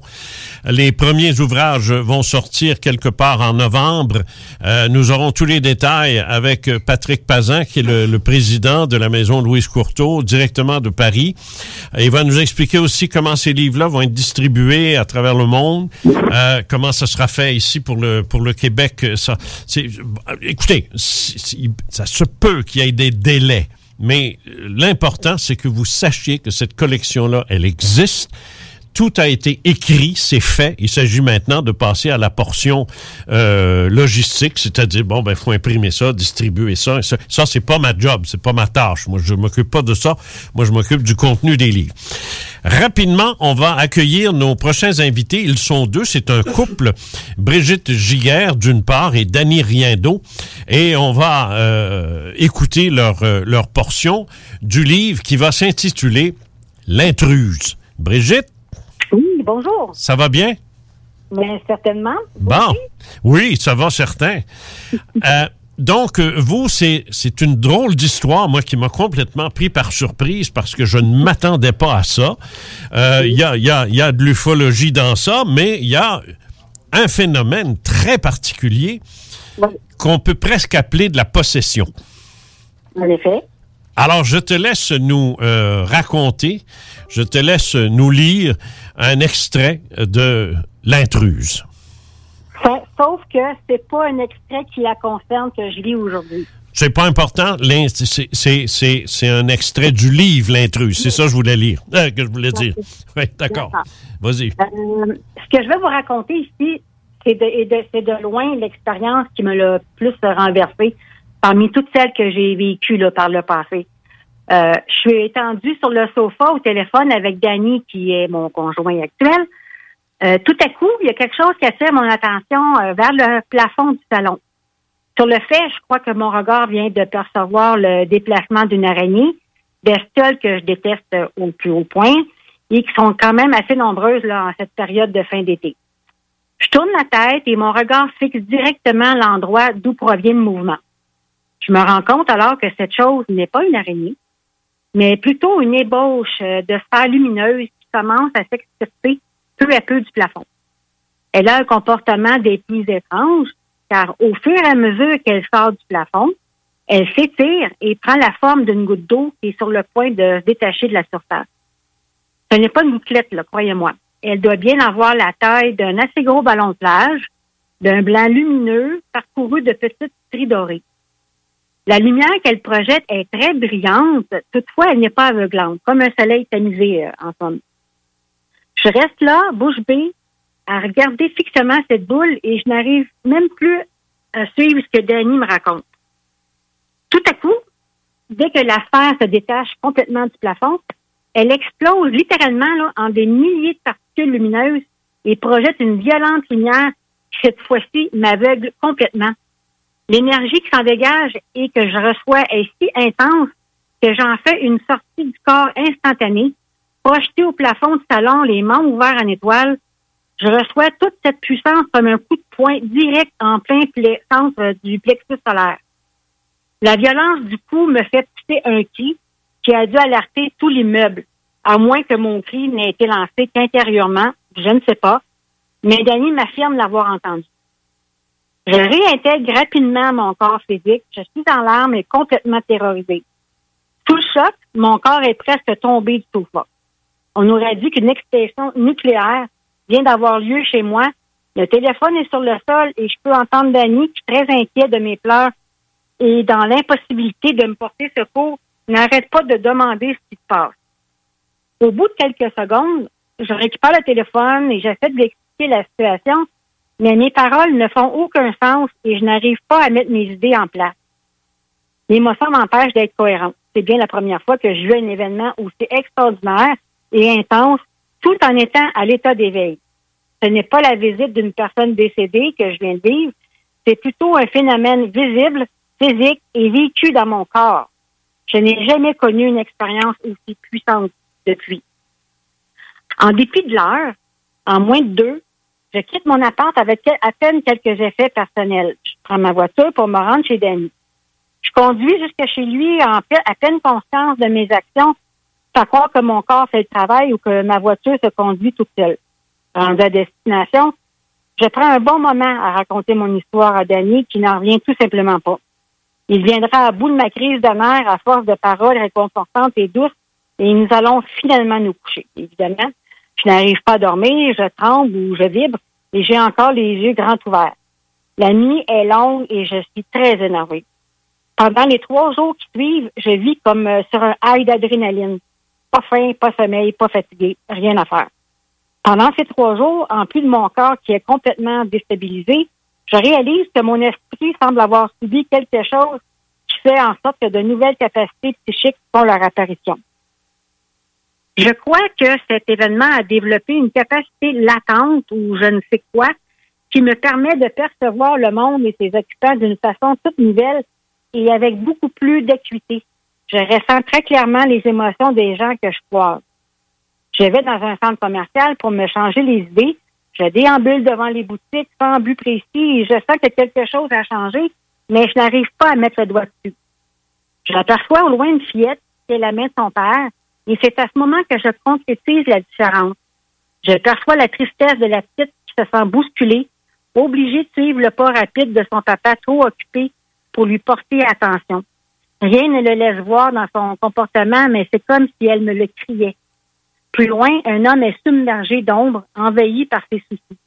Je ne devine pas de quoi il s'agit, mais toute sa personne reflète la tristesse et la déception. Ce surplus d'émotions et d'informations m'embrouille l'esprit. Cela devient intolérable et je dois quitter cet endroit rapidement. Une fois sorti du centre commercial, je réalise que le décor qui m'entoure n'est plus le même. Je vois chacune des particules de lumière composant tout ce qui trouve devant mes yeux, telles les arbres, les fleurs, la pelouse, etc. Même l'air que je respire est vivant et lumineux à mes yeux, car tout n'est que lumière. Toute chose ne fait qu'un avec moi et moi avec ce tout. Quelque chose va transformer je suis plus sensible à la présence d'énergie plus élevée et je ressens tout autant les énergies plus basses, comme lorsque je suis en présence de personnes plus négatives ou dans des endroits où des événements sombres ont lieu. En conséquence, les bars, les regroupements publics où circulent des émotions, des énergies trop intenses ou violentes me dérangent au point que je les évite depuis ce moment-là. Si je suis invitée à une soirée privée, il m'arrive de ressentir le besoin de partir dès que j'ai atteint ma dose de limite d'émotions humaines trop basse. Par contre, la compagnie de personnes qui sont positives, là, sans être neige, et dont les vibrations sont plus élevées, me plaît beaucoup. De plus, je ne sais pas si je dois attribuer cela à l'âge. J'apprécie effectivement davantage le fait d'être seul chez moi avec Denis, mes proches et ceux que je choisis de côtoyer. Les petits jeux hypocrites à fêter l'ego de tout un chacun pour vivre en société m'épuise et je fuis tout cela autant que faire se peut. Depuis l'apparition de ces nouvelles facultés, je suis parfois capable de capter les informations ou émotions en provenance de certaines personnes que je connais sans toutefois être en mesure de les choisir. C'est alors que, et voilà. Wow! OK, c'est toute une expérience. Mm-hmm. Brigitte, j'aurais aimé te parler davantage, te poser d'autres questions, mais là, le temps va carrément... Euh, on est victime de notre succès parce que moi, je m'attendais pas à ce que tout le monde puisse parler aujourd'hui. Alors, euh, il y en a un qui va être dur à arrêter, mais il va falloir qu'il le fasse, mais on va d'abord lui demander de commencer. C'est ton mari, Dany Riendo, qui participe à la rédaction du livre L'intruse. Merci, Brigitte. Merci. On écoute Dany. Bonjour. Bonjour tout le monde, ça va bien? Oui, ça va bien. Oui. Dany, on va te demander d'aller de l'avant tout de suite parce que si on veut passer tout le monde, ben, on n'a pas le choix. Ah. Là, on t'écoute. ce que je vais vous lire, c'est le début de, quand j'avais la, la petite vingtaine, c'est le début de, de mes histoires, parce que c'est bien les, c'est toute une vie qui s'est passée dans, ces- dans ce domaine-là. On, on- on t'écoute. En 1988, alors que je navigue dans la petite vingtaine, je reprends contact avec ma tante Diane, parce que je suis attiré par ses histoires et ses connaissances que je qualifie d'ésotériques, m'ayant déjà expliqué ce qu'était le bas astral, les sorties de corps, etc. Elle m'invite donc chez elle et me manifeste son intérêt de faire une session, au cours de laquelle elle prendra contact avec l'au-delà. Je suis tout de même sceptique. On n'est pas à la foire régionale quand même. Elle va faire quoi? Porter un turban et sortir une boule de cristal? Avec le temps, n'étant plus un enfant, je suis plus rationnel et je ne suis plus aussi certain du bien fondé de toutes ces histoires, malgré mon attirance pour ce sujet. Nous voilà donc assis l'un en face de l'autre. Elle entre en transe, les yeux fermés, et se tient assise bien droite sur sa chaise. Quelques minutes passent, je commence à trouver le temps long, et ça s'étire, et mon intérêt s'étiole. Ah, un premier message lui est envoyé. Et selon ce qu'elle me dit, il provient d'extraterrestres. Eh bien, voilà. Comme délire, bye bye raison. Il lui parle de l'avenir de la planète et d'écologie. Le gag classique qu'on lit partout. Un peu de réel avec ça? C'est trop classique, trop facile. Je reste toujours sceptique. Toutefois, je garde pour moi mes réflexions cyniques car je ne veux pas la blesser. Tout à coup, elle me propose de faire entrer, de me faire entrer dans un cristal. Hein? Et quoi encore? Un cristal? Une boule? Il n'y en a pas sur la table et je n'entrerai pas là-dedans. Je l'adore, mais ce coup-là, elle délire pour vrai la tantine. Je la regarde et une pléthore de questions surgit dans mon esprit. Je m'interroge sur ce que je suis en train de vivre. Je me demande si elle s'invente un scénario dans sa tête quand subitement, je vois comme un autre univers s'installer dans notre dimension physique. J'ai les yeux bien ouverts et je suis toujours conscient de la chaise sur laquelle je suis assis. De la présence de Diane devant moi, des murs qui nous entourent, ainsi que du mobilier de salon. Mais simultané- simultanément, je suis dans un autre univers, blanc et lumineux, qui n'existe pas sur Terre.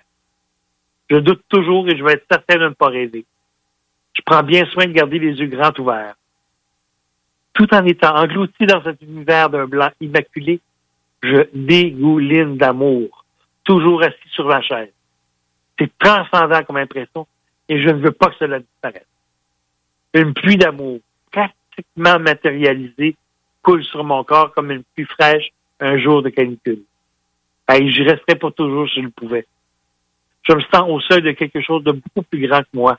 Mais quoi? C'est comme si je suis aux portes d'un tout autre univers. Les portes s'entrouvent. Mais aussi brusquement que tout ceci est apparu, tout cesse instantanément. Je sursaute et me sens presque nu après une telle brisure. Je regarde ma tante, je suis médusé. Je lui raconte ce que je viens de voir et elle m'explique que je suis allé de l'autre bord, selon son expression. Je lui explique mes impressions, leur intensité, à quel point j'ai été ébloui par cette beauté, par cette lumière vibrante. C'est merveilleux. J'ai le sentiment de flotter en lui parlant. En lui parlant. La session étant maintenant terminée, elle m'invite alors à passer à la cuisine pour prendre un café et des biscuits. Je doute encore de la réalité de mon expérience. Pendant tout le temps qu'elle m'a préparé le café, une question me taraude. Et s'il se passait quelque chose en dehors de ces sessions? Je veux la preuve que ce genre de phénomène puisse se produire de nouveau sans qu'il soit initié par Diane. Et là, à ma grande surprise, elle me dit que l'identité voulait prendre contact avec moi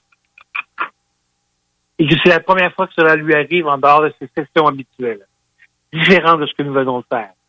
Elle est très étonnée et semble un peu inquiète. Elle se met donc en état de réception et ses yeux se révulsent. Le grand jeu, quoi. Mais une voix masculine et sévère s'échappe de sa gorge et me dit Tu voulais une preuve? Eh bien, la voilà. L'entité mâle de toute évidence, explique que mon rôle vie est d'ouvrir les consciences, en spécifiant à coups de massue s'il le faut. Il ajoute que oui, la lutte entre le bien et le mal existe vraiment.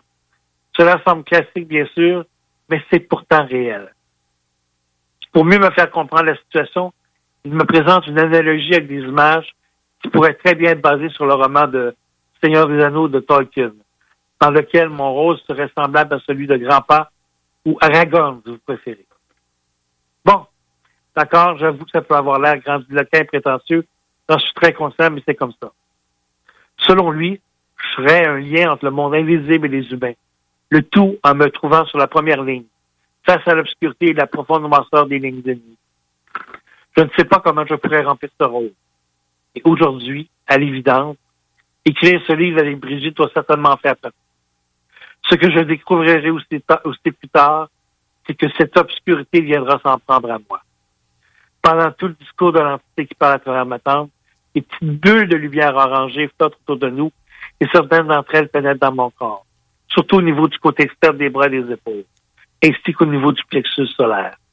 C'est très étrange. Étant donné leur l'heure, plus, plus de minuit, je reste accouché chez elle. C'est alors que, et voilà, Ça se termine. Ouais, vous êtes pas reposants, hein, vous deux? Ça fait des vies assez, euh, assez complexes. Et ça, c'est rien, là.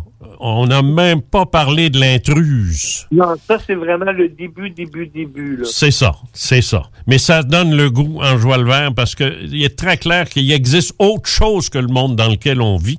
Et vous en êtes tous une démonstration, l'un après l'autre. Il y a une raison à ça. On va la, on va la découvrir en vous lisant tous et chacun. Brigitte, Dany, merci beaucoup. Ben, de rien, merci. Ça a été un plaisir de vous entendre. Voilà. Bye. Bye. Ce que je trouve malheureux, c'est la, la- la qualité des fois du téléphone. On perd des bouts, on perd des morceaux.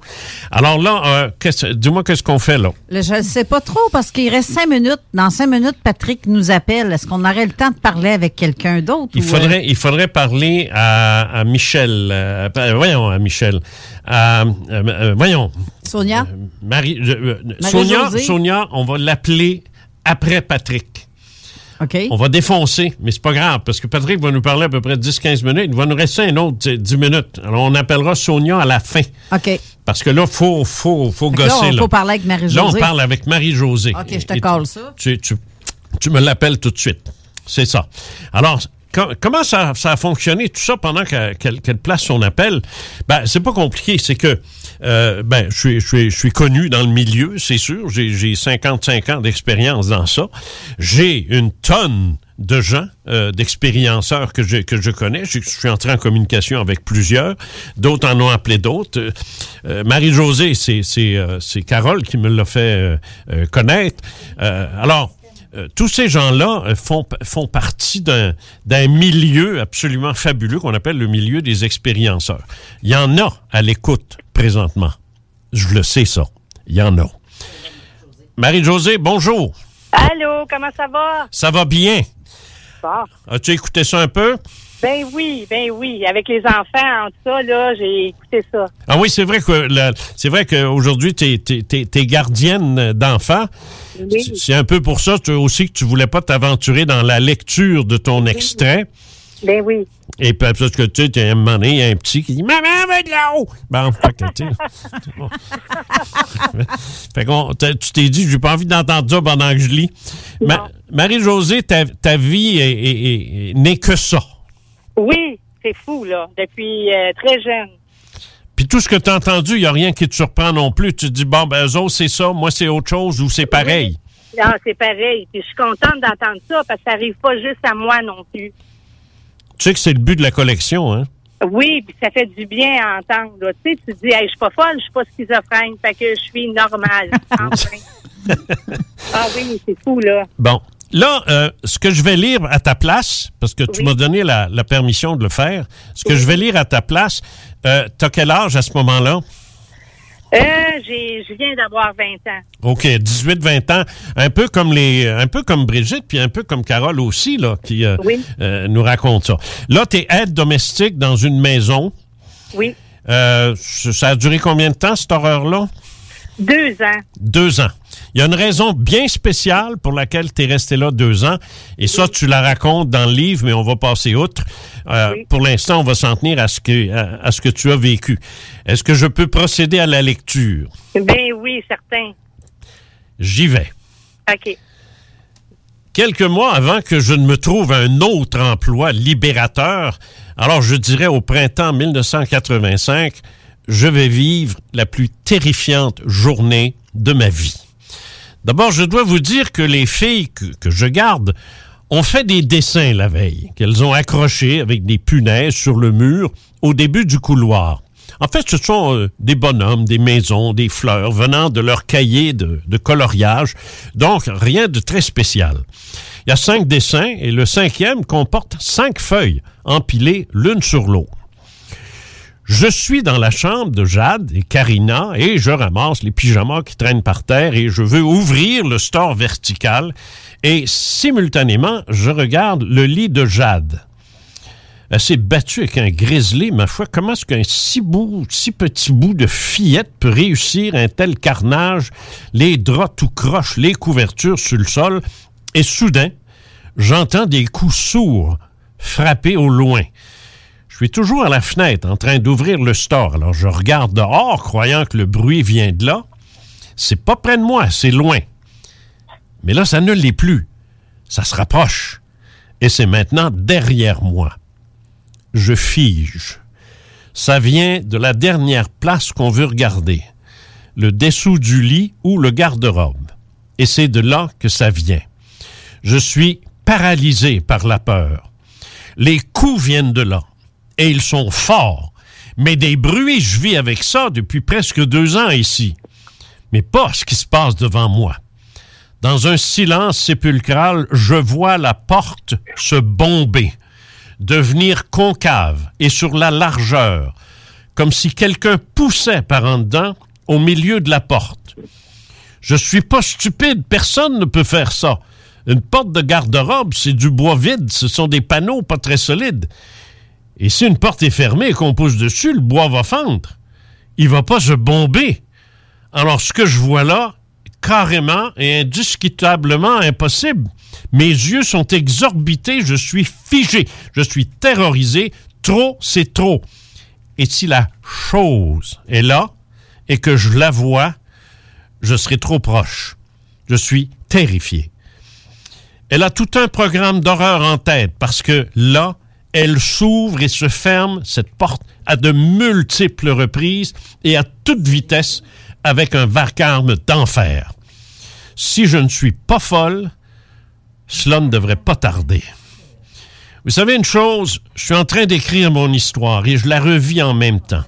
Quelqu'un va-t-il me dire pourquoi je ne suis pas rentré à l'asile le jour même en bavant les yeux d'une ahurie et en beuglant tout ce que je sais? Comment une personne peut-elle vivre ça sans devenir complètement folle? Et pas que folle, mais tomber dans une sorte de coma psychique à cause d'un traumatisme mental aigu et incurable. Je vous jure qu'aujourd'hui, je ne pourrais pas. Comment ai-je pu est un mystère? Dès que je parviens à bouger, je me précipite sur la porte pour la pousser de toutes mes forces. Mais dès que je pourrais y parvenir, je vois qu'elle est entr'ouverte et moi, je ne veux pas. Regardez ce qu'il y a là. No way, José. Alors je me rue dans le couloir, mais derrière moi, j'entends des pas très lourds comme quelqu'un qui aurait de grosses bottines de cuir et s'y ajoute des coups frappés avec violence sur les murs. C'est terrifiant. Je suis sûr qu'il y a un autre mot que ça, mais je ne le trouve pas. J'ai la chienne, une chienne du maudit, comme jamais auparavant. Et Dieu sait, le sait-il seulement, que j'en ai vu de toutes les couleurs dans cette maison maudite, mais jamais comme ça. Cette fois, je cours pour sauver ma peau. Puis, j'entends les punaises des dessins rebondir sur le mur en face, puis tomber plus loin sur le plancher. Malgré ma panique, je me retourne parce que quelqu'un peut se blesser là-dessus, et là, ça ne va plus. On cherche à me rendre folle. Vraiment, c'est ça que la chose veut, me rendre incapable de lui résister pour qu'elle fasse ce qu'elle veut de moi. Rendu à la cuisine, les pas très lourds s'arrêtent. J'en profite pour regarder très rapidement dans le couloir, mais dès que j'y pose le pied, je suis consterné. Les dessins tiennent encore sur le mur sans les punaises. Et ça, je peux le voir très distinctement. Ça aussi, c'est impossible. C'est un cauchemar à l'état pur. Je regarde les dessins qui tombent, mais l'un à la suite de l'autre, lentement, comme déposés. Puis le cinquième, avec cinq autres feuilles empilées, se retourne à l'envers sur le mur. C'est une démonstration de force et de puissance. Et je suis persuadé que si quelqu'un d'autre devait entrer dans la maison, je ne serais plus seul à voir ce prodige. J'éclate en sanglots. J'y reste encore longtemps pour cesser de pleurer dehors où je me suis sauvé, pour reprendre mes sens et mes forces, car je ne me fais plus d'illusions. L'énergie qu'a pris la chose m'a été volée par elle. Il n'y a plus d'autre explication. Mais ça ne se termine pas là. Wow. Oui. Mon Dieu, je l'ai revécu. Je le sais, à chaque fois, ça fait ça. Ah, c'est fou, là. Je me voyais encore là, là. C'est rien, ça, hein? On parle de bien d'autres expériences que tu as vécues, non seulement dans cette maison-là, mais ailleurs. Oui, oui, tout à fait. Euh, j'ai tout le temps vécu des choses paranormales que ça n'a jamais arrêté, là. Puis encore euh, aujourd'hui, là. Et toi aussi, tu as eu de la visite? Toujours de la visite. Non, mais j'entends de la visite de l'autre bord. Oui, oui, oui, oui, oui. Oui, oui, en plein ça. On va te lire très attentivement. Dès que ton livre va sortir, on retient le titre La chose de la maison maudite. Oui. C'est quelque chose. Ah, oui, c'est quelque chose. Oui. Merci, merci beaucoup, Marie-Josée. Oui. OK. Merci, merci Voilà. bye, Marie-Jo. On, Euh, on coupe court à tout le monde parce que c'est ça, on court après le temps. Oui, parce que là, on a Patrick qui nous attend au téléphone. Oh, déjà? oui, OK. Et après, que- et après, ce sera Sonia. J'espère qu'elle est à l'écoute. J'espère aussi. On va faire une courte pause, euh, très courte pause, et on revient avec euh, Patrick. D'accord. Et Sonia là. Guy à l'écoute, là, si tu es là, après Patrick, on sera là. Restez là. Vous écoutez CJMD, les paupiètes. Grabbing everything that rains. Some people wonder why. It's because we are so damn fly. D'Alternative Radio. Le virus de la COVID-19 et ses variants se propagent toujours au Québec. En cas de symptômes d'allure grippale ou s'apparentant à ceux de la COVID-19 tels que la fièvre, la toux ou la perte du goût ou de l'odorat, ou si vous avez été en contact avec une personne infectée par le virus, il est essentiel de passer un test de dépistage et de respecter les consignes d'isolement, même si vous êtes vacciné. Le dépistage demeure un des meilleurs moyens de limiter les éclosions. Pour en savoir plus, visitez québec.ca oblique test COVID-19. Un message du gouvernement du Québec. Pour les connaisseurs de rap, c'est CJMD. Mais pour les connaisseurs de VAP, pour avoir des bons conseils avec des vrais connaisseurs, c'est VapKing. VapKing, c'est cinq boutiques. Saint-Romuald, Lévis, Lauson, Saint-Nicolas, Sainte-Marie. Pour plus d'informations, 418-903-8282. Ben oui, VapKing. Je l'étudie, VapKing. Non, mais- VapKing, c'est ça, VapKing. Je l'étudie, VapKing. Non, mais... hey, hey. Les Ontarois de Ship of Fools se sont récemment joints à la team Hell for Breakfast pour leur nouvelle EP Statu Quo. Disponible sur benpourmont.ca et sur toutes les plateformes numériques. L'un des rares restaurants ouverts 7 jours sur 7 le soir et du lundi au vendredi le midi. Bulle Bistrot d'altitude et le resto branché à Québec avec une ambiance unique et hyper chaleureuse. À 5 minutes des ponts, situé au 17e étage dans le complexe Jules Dallaire. Vue paradisiaque et nourriture de qualité supérieure avec prix abordable. Bulle Bistrot d'altitude, un service VIP pour tous nos clients. Stationnement intérieur gratuit. Venez vivre l'expérience unique et magique du Bulle Bistrot d'altitude. Pour information ou réservation, bullebistrot.com. Vous avez un projet de rénovation impliquant un nouveau couvre-plancher? Que vos besoins soient d'ordre résidentiel ou commercial, Plancher Mur à Mur sont vos experts à Lévis. Impliquée dans vos plans depuis 1974, l'entreprise familiale offre une multitude de choix de revêtements de sol pour tous les goûts et tous les budgets. Pour des gens passionnés de génération en génération, pas le choix, c'est chez Plancher Mur à Mur. Visitez-nous au 1725 boulevard Guillaume Couture et profitez d'une expertise inégalée. La boutique érotique Les Folies du Cœur a le plus grand inventaire et variété de produits pour adultes dans un superbe local entièrement rénové et agrandi. Venez nous voir dans une ambiance respectueuse, discrète et confidentielle. Visitez notre boutique en ligne lesfoliesducoeur.com. Hey yo, c'est le vieux de la montagne qui est Webster. Vous écoutez CJMD 96.9 ici en live de Lévis.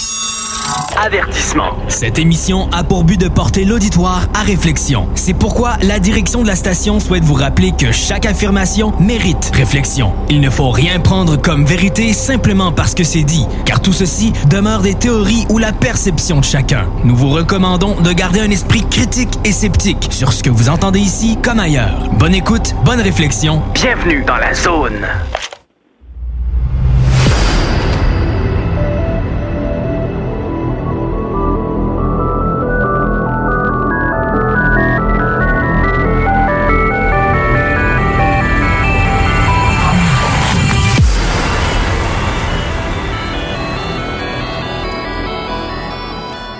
Alors, nous serons dans les temps, puisque là, on vient de rejoindre, euh, nous sommes en ligne avec euh, Patrick et nous sommes en ligne tout de suite après avec euh, Sonia Guy. C'est que tous les deux sont en France, alors c'est c'est plus un petit peu plus difficile. On a eu des problèmes à, à rejoindre Sonia. Donc, on y va tout de suite.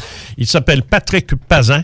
Il est le président des éditions Louise Courteau et nous l'accueillons à l'instant dans un salon littéraire, si j'ai bien compris. Bonjour, Patrick. Bonjour Jean, bonjour Carole. Bonjour. Merci à CJMB pour, Bon. merci à CJMB pour l'invitation. Oui. Alors, tu viens d'entendre l'accent québécois à son meilleur. Ah, mais bien sûr, c'est un plaisir euh, permanent et éternel. Bon, est-ce que tu peux nous parler, est-ce que tu peux nous parler un peu? Moi, j'ai fait entendre, je sais que tu n'as pas pu entendre l'émission, tu pourras le faire avec le podcast, mais euh, j'ai fait entendre euh, tous les auteurs jusqu'à date euh, et euh, c'est- c'est c'est une expérience en soi de le faire. On a des commentaires à n'en plus finir qui rentrent, c'est ça? Qui continuent d'ailleurs de rentrer. Ouais, les gens ça. veulent tous la collection. Ben oui, mais on l'a pas tout de suite. Ça s'en vient, ça s'en vient. Est-ce que tu peux nous répondre à ça? Oui. Alors, donc en fait, euh, nous avons repris les éditions Louise Courteau l'année dernière, euh, parce que Louise, euh, qui est aujourd'hui âgée, euh, en fait, qui a un catalogue magnifique, qui est une grande dame de l'édition, d'ailleurs une grande dame tout court. Euh, euh, en fait, donc c'est elle qui nous a mis en relation avec euh, donc avec Jean. Et moi, j'ai déjà travaillé sur euh, en tant qu'éditeur, euh, parce que j'ai commencé l'édition euh, au siècle dernier, je dirais même au millénaire d'avant. Euh, et j'ai déjà travaillé donc sur des sur des livres concernant l'ufologie et, et en fait ce sont des sujets que nous sommes obligés de traiter uniquement euh, avec des en fait avec des experts avec des spécialistes c'est-à-dire que euh, sans Jean euh, donc encore merci Jean euh, de, de, de cette collaboration sans Jean euh, il est évident que cette, cette collection n'aurait pas vu le jour parce que le euh, parce qu'en fait, ce qui est extraordinaire, c'est qu'à chaque fois, chaque livre sera un témoignage unique. Euh, et finalement, euh, Jean a tout à fait raison quand il explique que dans le monde, il y a beaucoup de personnes qui ont déjà expérimenté ou vu des choses euh, étonnantes, en tout cas que la science ne peut ne peut approcher. Et, euh, et c'est vrai que moi je suis ravi de, enfin j'ose dire, c'est un privilège Jean de travailler avec toi et avec euh, et avec ces auteurs qui ont le courage de, de s'exprimer, de témoigner, de dire ce qu'elles ont vécu, ce qu'ils ont vécu à une époque où euh, bon, c'est pas voilà, c'est pas simple. D'ailleurs, je pense que parler de ce sujet n'a jamais été simple. Non. Voilà. Et donc, je disais que le, j'ai déjà été amené à travailler sur euh, ces sujets. Euh, par exemple, une fois, euh, donc ça c'était en France, euh, un auteur m'avait apporté un morceau de métal euh, qui avait été trouvé après une rencontre donc de, de troisième type. Et il y avait déjà une analyse qui avait été faite par un laboratoire qui concluait que d'origine extrasolaire. Mais j'ai dit, euh, moi, je ne veux pas avoir une seule analyse. Et donc, j'ai fait faire un... Je suis allé voir, en fait, le laboratoire national d'essai en France qui s'occupe de tout ce qui est euh, analyse des métaux, etc., etc. Et, euh, et effectivement, ils m'ont dit que c'était d'une d'une structure euh, moléculaire, enfin d'une fabrication très étrange, très étonnante, etc. Mais qu'ils ne pouvaient pas garantir que euh, un laboratoire au fin fond de la Sibérie ou ailleurs n'était pas capable de faire la même chose. Aïe. Et, euh, et du coup, je n'ai pas publié le livre parce que euh, à partir du moment, enfin, c'est hors de question de, de faire du sensationnel. euh, en tant qu'éditeur, nous avons euh, réellement une responsabilité vis-à-vis du, du public. Nous ne pouvons pas semer des graines. Euh, alors, je, je- évidemment, je ne dis pas que tout est parfait, etc. Mais sur un sujet comme l'ufologie, euh, forcément, nous y allons avec prudence et, euh, et uniquement avec des personnes qui sont euh, bah, dont nous sentons l'authenticité et dont nous pouvons recouper les témoignages et vérifier que euh, voilà que c'est sérieux. C'est ça, Euh, c'est ça. Une fois que le, le livre est sorti, euh, c'est trop tard. Oui, exactement. C'est la raison d'ailleurs pour laquelle euh, je suis extrêmement sévère et rigoureux sur les envois que je reçois. Alors ça, tu peux t'assurer que des, des, des excuse-moi le mot, j'ai j'ai appris ça en France, mais les, les conneries, ça ne passera pas. Eh bien, merci. Voilà. Alors, à, à quand on peut s'attendre à voir ça arriver, là, cette collection-là? Le premier. Alors, justement, donc nous sommes en train d'organiser, parce que, alors évidemment, avec la, la situation sanitaire, euh, je, alors, je n'ai pas pu revenir depuis le- la reprise de la, la société. Alors, Louise, d'ailleurs, est toujours administratrice euh, de l'entreprise, euh, c'est évident, et je- j'en suis ravi qu'elle ait accepté. Mais donc, je n'ai pas pu euh, revenir. Donc là, nous travaillons sur une... euh, enfin, c'est pas nous travaillons, c'est le, le premier livre va sortir le, le 19 novembre, donc le tien. Oui. Et nous prévoyons de publier le, ensuite un à deux par mois à partir de janvier 2022. Ouh là, un à deux par mois. Wow. Ah oui. Ah ben, ben, Euh, ben, Alors, va falloir pédaler. Oui, d'ailleurs, euh, ceux qui pensent et celles qui pensaient prendre des vacances à Noël, non, de vacances. Il faut terminer les, manu- les manuscrits. Ah oui, ça va y aller. Moi, j'en ai plusieurs qui sont prêts, euh, qui sont prêts d'ailleurs que, que, que je peux t'envoyer. Là, j'en ai au moins trois qui sont qui sont prêts à partir. Alors, en d'autres termes, ça va être une série qui, qui ne se, se- euh, théoriquement euh, que- qu'il y aura, ben, à un moment donné peut-être, mais qui aura pas de fin là, parce que c'est pas uniquement les gens qu'on vient d'entendre. là. Ça, c'est le début, ça. Non. Oui, c'est ça. C'est ça. fait, je, le, je le redis, je le redis le, en quelque sorte, euh, le cahier des charges, enfin, c'est un mot horrible, parce qu'on ne publie pas par, avec des cahiers des charges, mais par passion, par envie, etc. C'est ça. C'était de toute façon, les, il y a déjà eu des dizaines de milliers de livres qui ont été publiés sur, euh, sur l'ufologie. Et nous ne voulons pas faire des, euh, ce que nous pourrions appeler des, des compilations ou des, euh, ou des ressucés de ce qui a déjà été écrit. C'est ça. Le- la collection, la collection de gens ne doit comprendre que des choses qui sont originales et qui ne sont euh, euh, et qui ne et qui ne sont pas des histoires qui ont déjà été. C'est ça. Y a- on ne par- on parlera pas de, de- on parlera pas de George Adamski puis de, de trucs du genre puis des vieilles histoires de de de de, de ci et de ça. Ce sont les gens qui ont vécu l'expérience qui ont écrit le livre. Alors c'est unique. En revanche, oui, pardon, excuse-moi. Oui, vas-y. Non, c'est tout ce que je voulais dire. C'est ça. C'est unique. Non. Oui. En revanche, donc du coup, nous n'avons pas prévu de livre sur la zone 51, évidemment. Mais si euh, un bon entendeur salue un scientifique ou un militaire avait travaillé dans la zone 51 et aimerait euh, témoigner, alors là, nous sommes preneurs, évidemment. Ah oui, ah ben oui. D'ailleurs, euh, euh, il y aura il y aura possiblement aussi des traductions euh, de livres qui ont été comme moi je pense à l'affaire Andreessen, mais il y, en- il y en a d'autres qui pourront s'insérer dans la collection. De, de partout.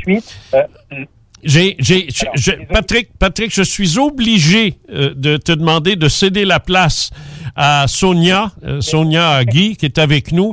Si on veut entendre tous les auteurs, c'est, c'est la chance qu'on a. Mais euh, je- je- on- aura l'occasion de se reparler sur cette émission-là. Oui, mais bien sûr. Et de toute façon, on, on continue de se, de, de se, de se parler au téléphone. Mais j'ai très content que les gens t'aient entendu. D'abord, premièrement, tu existes. La, co- la collection existe. Et c'est en, en novembre qu'on le verra. Merci beaucoup, Patrick. Merci, Patrick. Et merci à vous deux, merci Carole, merci Jean et merci à vos auditeurs. Voilà. Et à nos auteurs. À voilà, bientôt. e- extraordinaire. Bye, bonne soirée. Très content de d'avoir d'a- très content d'avoir pu lui euh, lui parler parce que euh, il y a des gens qui commençaient à me demander coudon ça va sortir un jour? Ben c'est ça mais là c'est la- faut pas oublier la pandémie là, ça a joué des tours à tout le monde Ça, c'est sûr. Est-ce euh, que nous allons rejoindre Sonia? Oui, c'est là. Elle est là. Bonjour Sonia. Bonjour Jean, bonjour Carole, vous m'entendez? Ah, bah oui, ah, bah oui. Tiens, un petit accent de Longueuil, c'est donc le fun. Eh oui, comme Patrick, hein, je suis je suis tout loin, moi de, de France, voilà. Bonjour, euh, bonjour à vous. Dans quel secteur tu demeures? Euh, une heure et demie de Paris, hein, dans les Hauts-de-France. Ah, dans les Hauts-de-France. Sonia, Sonia, j'ai demandé à chaque auteur, euh, tu les as entendus parce que j'ai, tu m'as envoyé un courriel me disant je suis avec vous depuis le début. Je suis ravi que tu aies pu entendre tes consoeurs de collection. Ah, je voulais pas louper ça. hein. Bon, alors, nous, on ne veut pas louper non plus euh, l'extrait de La Lumière Bleue, dans La Lumière Bleue, le livre qui euh, va paraître chez nous dans la collection Louise Courteau. On t'écoute à l'instant. Sauf qu'elle a seulement que deux minutes. De, t'as un petit peu. Il est quelle heure? Oui. 46 moins Il est 5. 48, Ah laisse- ouais, on va être juste, juste, juste. Laisse-nous tranquille, toi. Ouais. Laisse-nous vivre. bon, vas-y, Sonia, on t'écoute. Je vais faire court, hein, je vais faire de mon mieux. Voilà, alors c'est une c'est une première visite qui a eu lieu en 1997, une visite physique, hein, puisque d'autres ont eu lieu euh, sur d'autres plans. Alors voilà, j'y vais. Hein. Alors c'est la nuit, je me réveille sans raison. Pas de rêve, de bruit, ni de mouvement de Jérôme, endormi près de moi pour me réveiller. J'ouvre les yeux, tout est bleu autour de moi. Une lumière bleue, d'un bleu que je ne peux décrire. Je suis allongée sur le dos, cette lumière, quelque chose ne va pas. Je me sens lourde, très lourde, impossible de faire un mouvement. Je ne peux pas bouger. Mon cœur s'accélère, seul mes yeux tournent dans tous les sens et là, au pied du lit, trois petites silhouettes. Je ne peux pas crier, aucun son ne sort de ma bouche. J'étouffe, mon cœur sature, c'est l'horreur. À ce moment précis, au bord de la rupture, une main prend la mienne, et comme par magie, tout s'arrête. Dans l'instant, je passe d'un état à un autre. Plus de peur ni douleur, je peux bouger de nouveau. Je tourne alors la tête vers celui qui me tient la main. Je le distingue à peine. C'est un petit être avec une grosse tête. Je suis vidée, incapable de réagir. Il me regarde de ses grands yeux sombres. Mon Dieu, ses yeux. Je suis remplie, mais rassurée. J'entends tout va bien se passer. C'est étrange, comment dire, vide et rempli. Puis tout d'un coup, une pression sur mon épaule droite et de nouveau dans l'incapacité de bouger. Je sens une présence derrière moi. Il y a quelqu'un derrière moi. Et avant de sombrer dans le néant, je vois un de ces êtres tenir comme une longue tige, une baguette peut-être, suivie d'une douleur aiguë dans l'épaule droite. Le réveil est brutal. Je m'assois subitement dans le lit en criant, pleurant, dégageant oreiller et drap. Je secoue Jérôme de toutes mes forces, mais rien n'y fait. Il ne se réveille pas. C'est la crise. Impossible de le réveiller. Et la peur me raccroche, tétanisée, anéantie, en chien de fusil sous les couvertures, jusqu'à ce que mes yeux se ferment. Enfin. Au matin, Jérôme me dit se rappeler vaguement quelque chose, mais ne comprend pas pourquoi il ne s'est pas réveillé. Quant à moi, je me demande combien de temps ça a duré. Je reste suspendue dans le temps toute la journée, sonnée, la tête pleine. Traumatisée des mois par cette expérience, souffrant de troubles du sommeil, je me réveille une nuit, affolée, limite hystérique, soulevant mon oreiller persuadée d'avoir entendu des sons aigus, comme des voix métalliques ou une musique électronique, peut-être. En journée, je vérifie plusieurs fois la fermeture des portes. Un matin, ce sera une crise de panique sous la douche. Pourquoi? À cause du flacon de bain-douche, le bouchon de forme ovale qui ressemble aux yeux de ces êtres dans ma chambre. En effet, ce regard me poursuit, à n'importe quel moment du jour et de la nuit, accompagné d'un profond sentiment de tristesse, puis d'angoisse. Toujours cette impression d'être vidé. Impossible pour moi d'analyser, de réfléchir. Je cherche mes mots, j'ai la tête pleine. Je dois m'en sortir, alors je rationalise. Je me persuade que rien ni personne ne pouvait se trouver derrière moi cette nuit-là, le lit étant plaqué contre le mur. Les troubles s'espacent, les surtensions électriques apparues aussitôt l'événement cessent, nous coûtant un frigo, deux cafetières et quelques ampoules. Je me rends compte pourtant d'une chose. L'épaule qui a souffert cette nuit-là est celle qui avait été blessée lors d'un grave accident de la route, voire dans témoignage dans mon livre. Elle me faisait régulièrement mal après chaque effort, mais après cette nuit-là, en quelques jours de douleur, je n'en ai plus jamais souffert. Ma vie de jeune maman me donne beaucoup de joie et d'amour, ce qui me sort de cette sombre nuit, sans pourtant jamais l'oublier. Dès lors, j'aspire à une vie normale. J'enfermerai cette nuit à double tour dans un placard, le déni. Mais plus tard, les portes de ce placard se rouvriront, de nouveau. Voilà. Magnifique, magnifique. Et quand j'entends euh, ce que tu viens de nous lire, c'est bizarre. J'ai l'impression que Monique nous a raconté la même chose. Blessée suite à un accident, un taureau qui lui est rentré dedans, c'est une corrida euh, au Québec. Elle s'est retrouvée euh, vraiment salement amochée et voilà que des chirurgiens d'un blanc laiteux introduisent une, une aiguille euh, dans son dans son ventre finalement et puis euh, c'est c'est terminé pour les douleurs le lendemain. La même chose que toi. C'est ça qui est hallucinant. Et, et c'est ça que les, les lecteurs vont découvrir, euh, Sonia, c'est que ce, ce que tu as vécu et toutes les autres, euh, ça se recoupe. C'est c'est comme un puzzle. J'ai hâte de voir, j'ai hâte de voir la figure finale du puzzle. Parlant de figure, moi, je regardais la tienne pendant qu'elle lisait son bout de récit et j'ai vu que ça, c'est venu te chercher, toi Ah, aussi. ouais. J'ai, j'ai, on le Oui. sent, on le sent Ah, que. Ah, moi, l'émotion, moi, je suis tanné, là, je veux m'en aller, là. Des émotions comme ça, j'aime pas ça, je suis pas habitué. Et ça me, ça me déstabilise. Sonia, euh, d'abord, premièrement, tu as une voix magnifique. Euh, tu, tu- tu devrais faire de la radio, toi aussi. Euh, J'aimerais donc euh, te remercier infiniment d'avoir pris le temps de, de nous lire ça. On va se reparler, on va revenir en ondes, toi et moi, lorsque ton livre va paraître, ça c'est certain. Et euh, chose certaine, j'ai très hâte de voir tout ça décoller. Merci encore, Sonia, d'avoir été avec nous.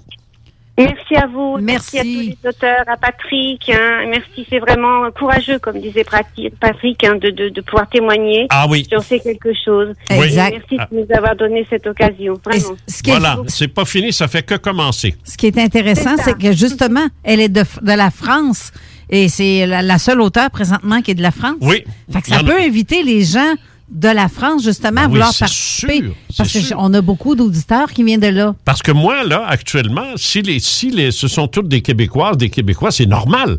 Je vis au Québec. Je commence la collection ici. Alors, c'est ça. Et là, soudainement, arrive Sonia. Ben, je me dis, c'est magnifique. Ben, je suis content d'avoir une, une Française, enfin, une, une, une- une non-Québécoise qui vient s'ajouter à la collection pour peut-être inciter les autres. Mais, écoute, ça, ça tardera pas. Dès que ces livres-là vont circuler à travers le monde, euh, là, ça va être euh, du- des gens de partout. C'est une collection qui va marquer l'ufologie et le monde du paranormal, je te le garantis. Merci infiniment, Sonia. Voilà. Merci. À- à- Une Au bonne, revoir. bonne journée à vous. Oui. Merci à toi aussi. Bye-bye. Ah, bon, c'est assez émotions, là.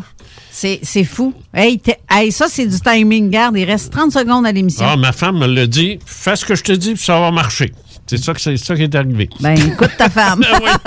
Ouais. T'aurais pas dû dire ça. Là, je suis dans la merde toute la semaine. Ah, doit m'aimer la belle Hélène, là. oui. Oh oui, tu peux être sûr. Ben, merci beaucoup, euh, Carole. Merci, Steve. Merci tout le monde. Euh, Je, je pense que c'est une fichue de belle expérience que- qu'on vient de vivre là. Et euh, je vous tiens au courant. euh, le, je vais tenir Carole au courant de tous les développements de la, de la collection. Dès qu'il y a une nouvelle, dès que ça Ouais. sort, Ah ouais, on va en je, parler. je- je te mets en charge de ça. Je sais que Patrick cherche quelqu'un. Cherche quelqu'un au Québec. Pour? Ben, il y a des affaires de boîte, là, puis euh, je sais pas quoi, là. Je sais- je sais qu'il est en négociation déjà avec quelqu'un, mais là, il cherche un assistant à cette personne-là. Bref, il cherche du monde. Hmm, Alors, ça aussi, je te, ça aussi, c'est intéressant. Intéressant. C'est payant, ça? Oui. ben oui. Ah, ben, c'est Ben oui, je cherche, du monde. C'est- de l'emploi. Alors, euh, tu as de la place pour des boîtes chez vous? Bon, alors, tout ça pour dire, tout ça, en autant que tu sacres pas le feu dedans, ça va être correct. Ah, vas-tu toi? Bon, on sait jamais. C'est pas moi qui fais ça. Euh, bon, ben, c'est ça. C'est euh, fini, là? Je Ben oui. Je c'est m'en fini. aller, là. Je suis fatigué. ça non, mais moi, les, émo- les émotions, je fais attention à ça. Non, c'est clair. Ah, moi, je garde. Je, suis- je, je suis supposé les susciter, pas les vivre. Ouais, non, mais tes vies, c'est ça qui me fait Ah, capoter. moi, je le sais, je, je le sais. Moi, j'ai bien de la misère avec ça. Ouais. Euh, surtout, je suis en direct. Je suis enregistré, j'aurais recommencé quatre fois. tu sais, mais là, euh, en direct de même, là. Là, on défonce notre temps parce que c'est l'émission! Zone, Zone Insolite. À la, pro- à la Insolite. prochaine. Grosse émission la semaine prochaine aussi. Ouais. Euh, le mois prochain. Ouais, ah oui. Le 13 novembre. J'ai hâte. Oui, ça, c'est. c'est- Bon, pas le temps. Bye. Ouais, c'est ça. Euh, merci, Jean. Salut. Euh, OK. Pour revenir à nos petits moutons, l'émission qui suit, c'est la zone insolite avec euh, Conscience Plus. Donc, restez là. Là, on- nous, on se revoit la semaine prochaine. Merci beaucoup, Steve, euh, d'avoir été là, même si on n'a pas eu le temps de parler. Ben, ben, Ben, pas dire grand chose en parlant d'intro. là. ben c'est ça. Intro. J'ai fait un acte de présence. T'as fait une dit. belle intro. Ouais. exact. Alors, restez là. Je vous souhaite une bonne semaine à vous tous et toutes. Bye! Au revoir. C'est JMD. Hey, ça c'est pas pour les doux. Depuis toujours, les infirmières prennent soin des patients avec cœur et dévouement. Aujourd'hui, c'est à notre tour de prendre soin de ces professionnels en valorisant leurs compétences et en assurant rapidement un meilleur équilibre entre travail et vie familiale.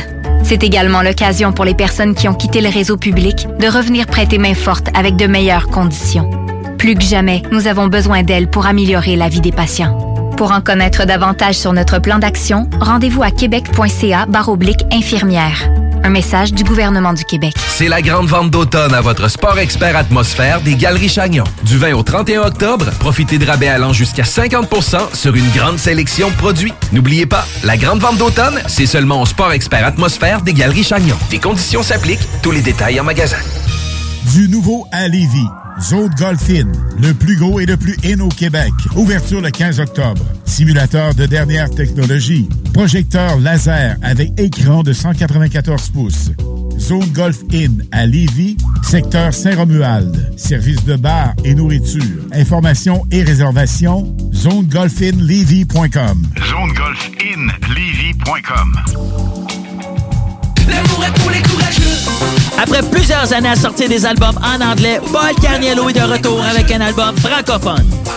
L'album Peut-être est disponible maintenant sur toutes les plateformes de streaming. L'un des rares restaurants ouverts 7 jours sur 7 le soir et du lundi au vendredi le midi. Bulle Bistrot d'altitude et le resto branché à Québec avec une ambiance unique et hyper chaleureuse. À 5 minutes des ponts, situé au 17e étage dans le complexe Jules Dallaire. Vue paradisiaque et nourriture de qualité supérieure avec prix abordable. Bulle Bistrot d'altitude, un service VIP pour tous nos clients. Stationnement intérieur gratuit. Ever catch yourself eating the same flavorless dinner three days in a row? Dreaming of something better? Well, HelloFresh is your guilt-free dream come true, baby. It's me, Kiki Palmer. Let's wake up those taste buds with hot, juicy pecan-crusted chicken or garlic butter shrimp scampi. Mm. Hello Fresh. Stop dreaming of all the delicious possibilities and dig in at HelloFresh.com. Let's get this dinner party started. Why don't more infant formula companies use organic, grass fed whole milk instead of skim? Why don't more infant formula companies use the latest breast milk science? Why don't more infant formula companies run their own clinical trials? Why don't more infant formula companies use more of the proteins found in breast milk? Why don't more infant formula companies have their own factories instead of outsourcing their manufacturing? We wondered the same thing. So we made ByHeart, a better formula for formula. Learn more at byheart.com.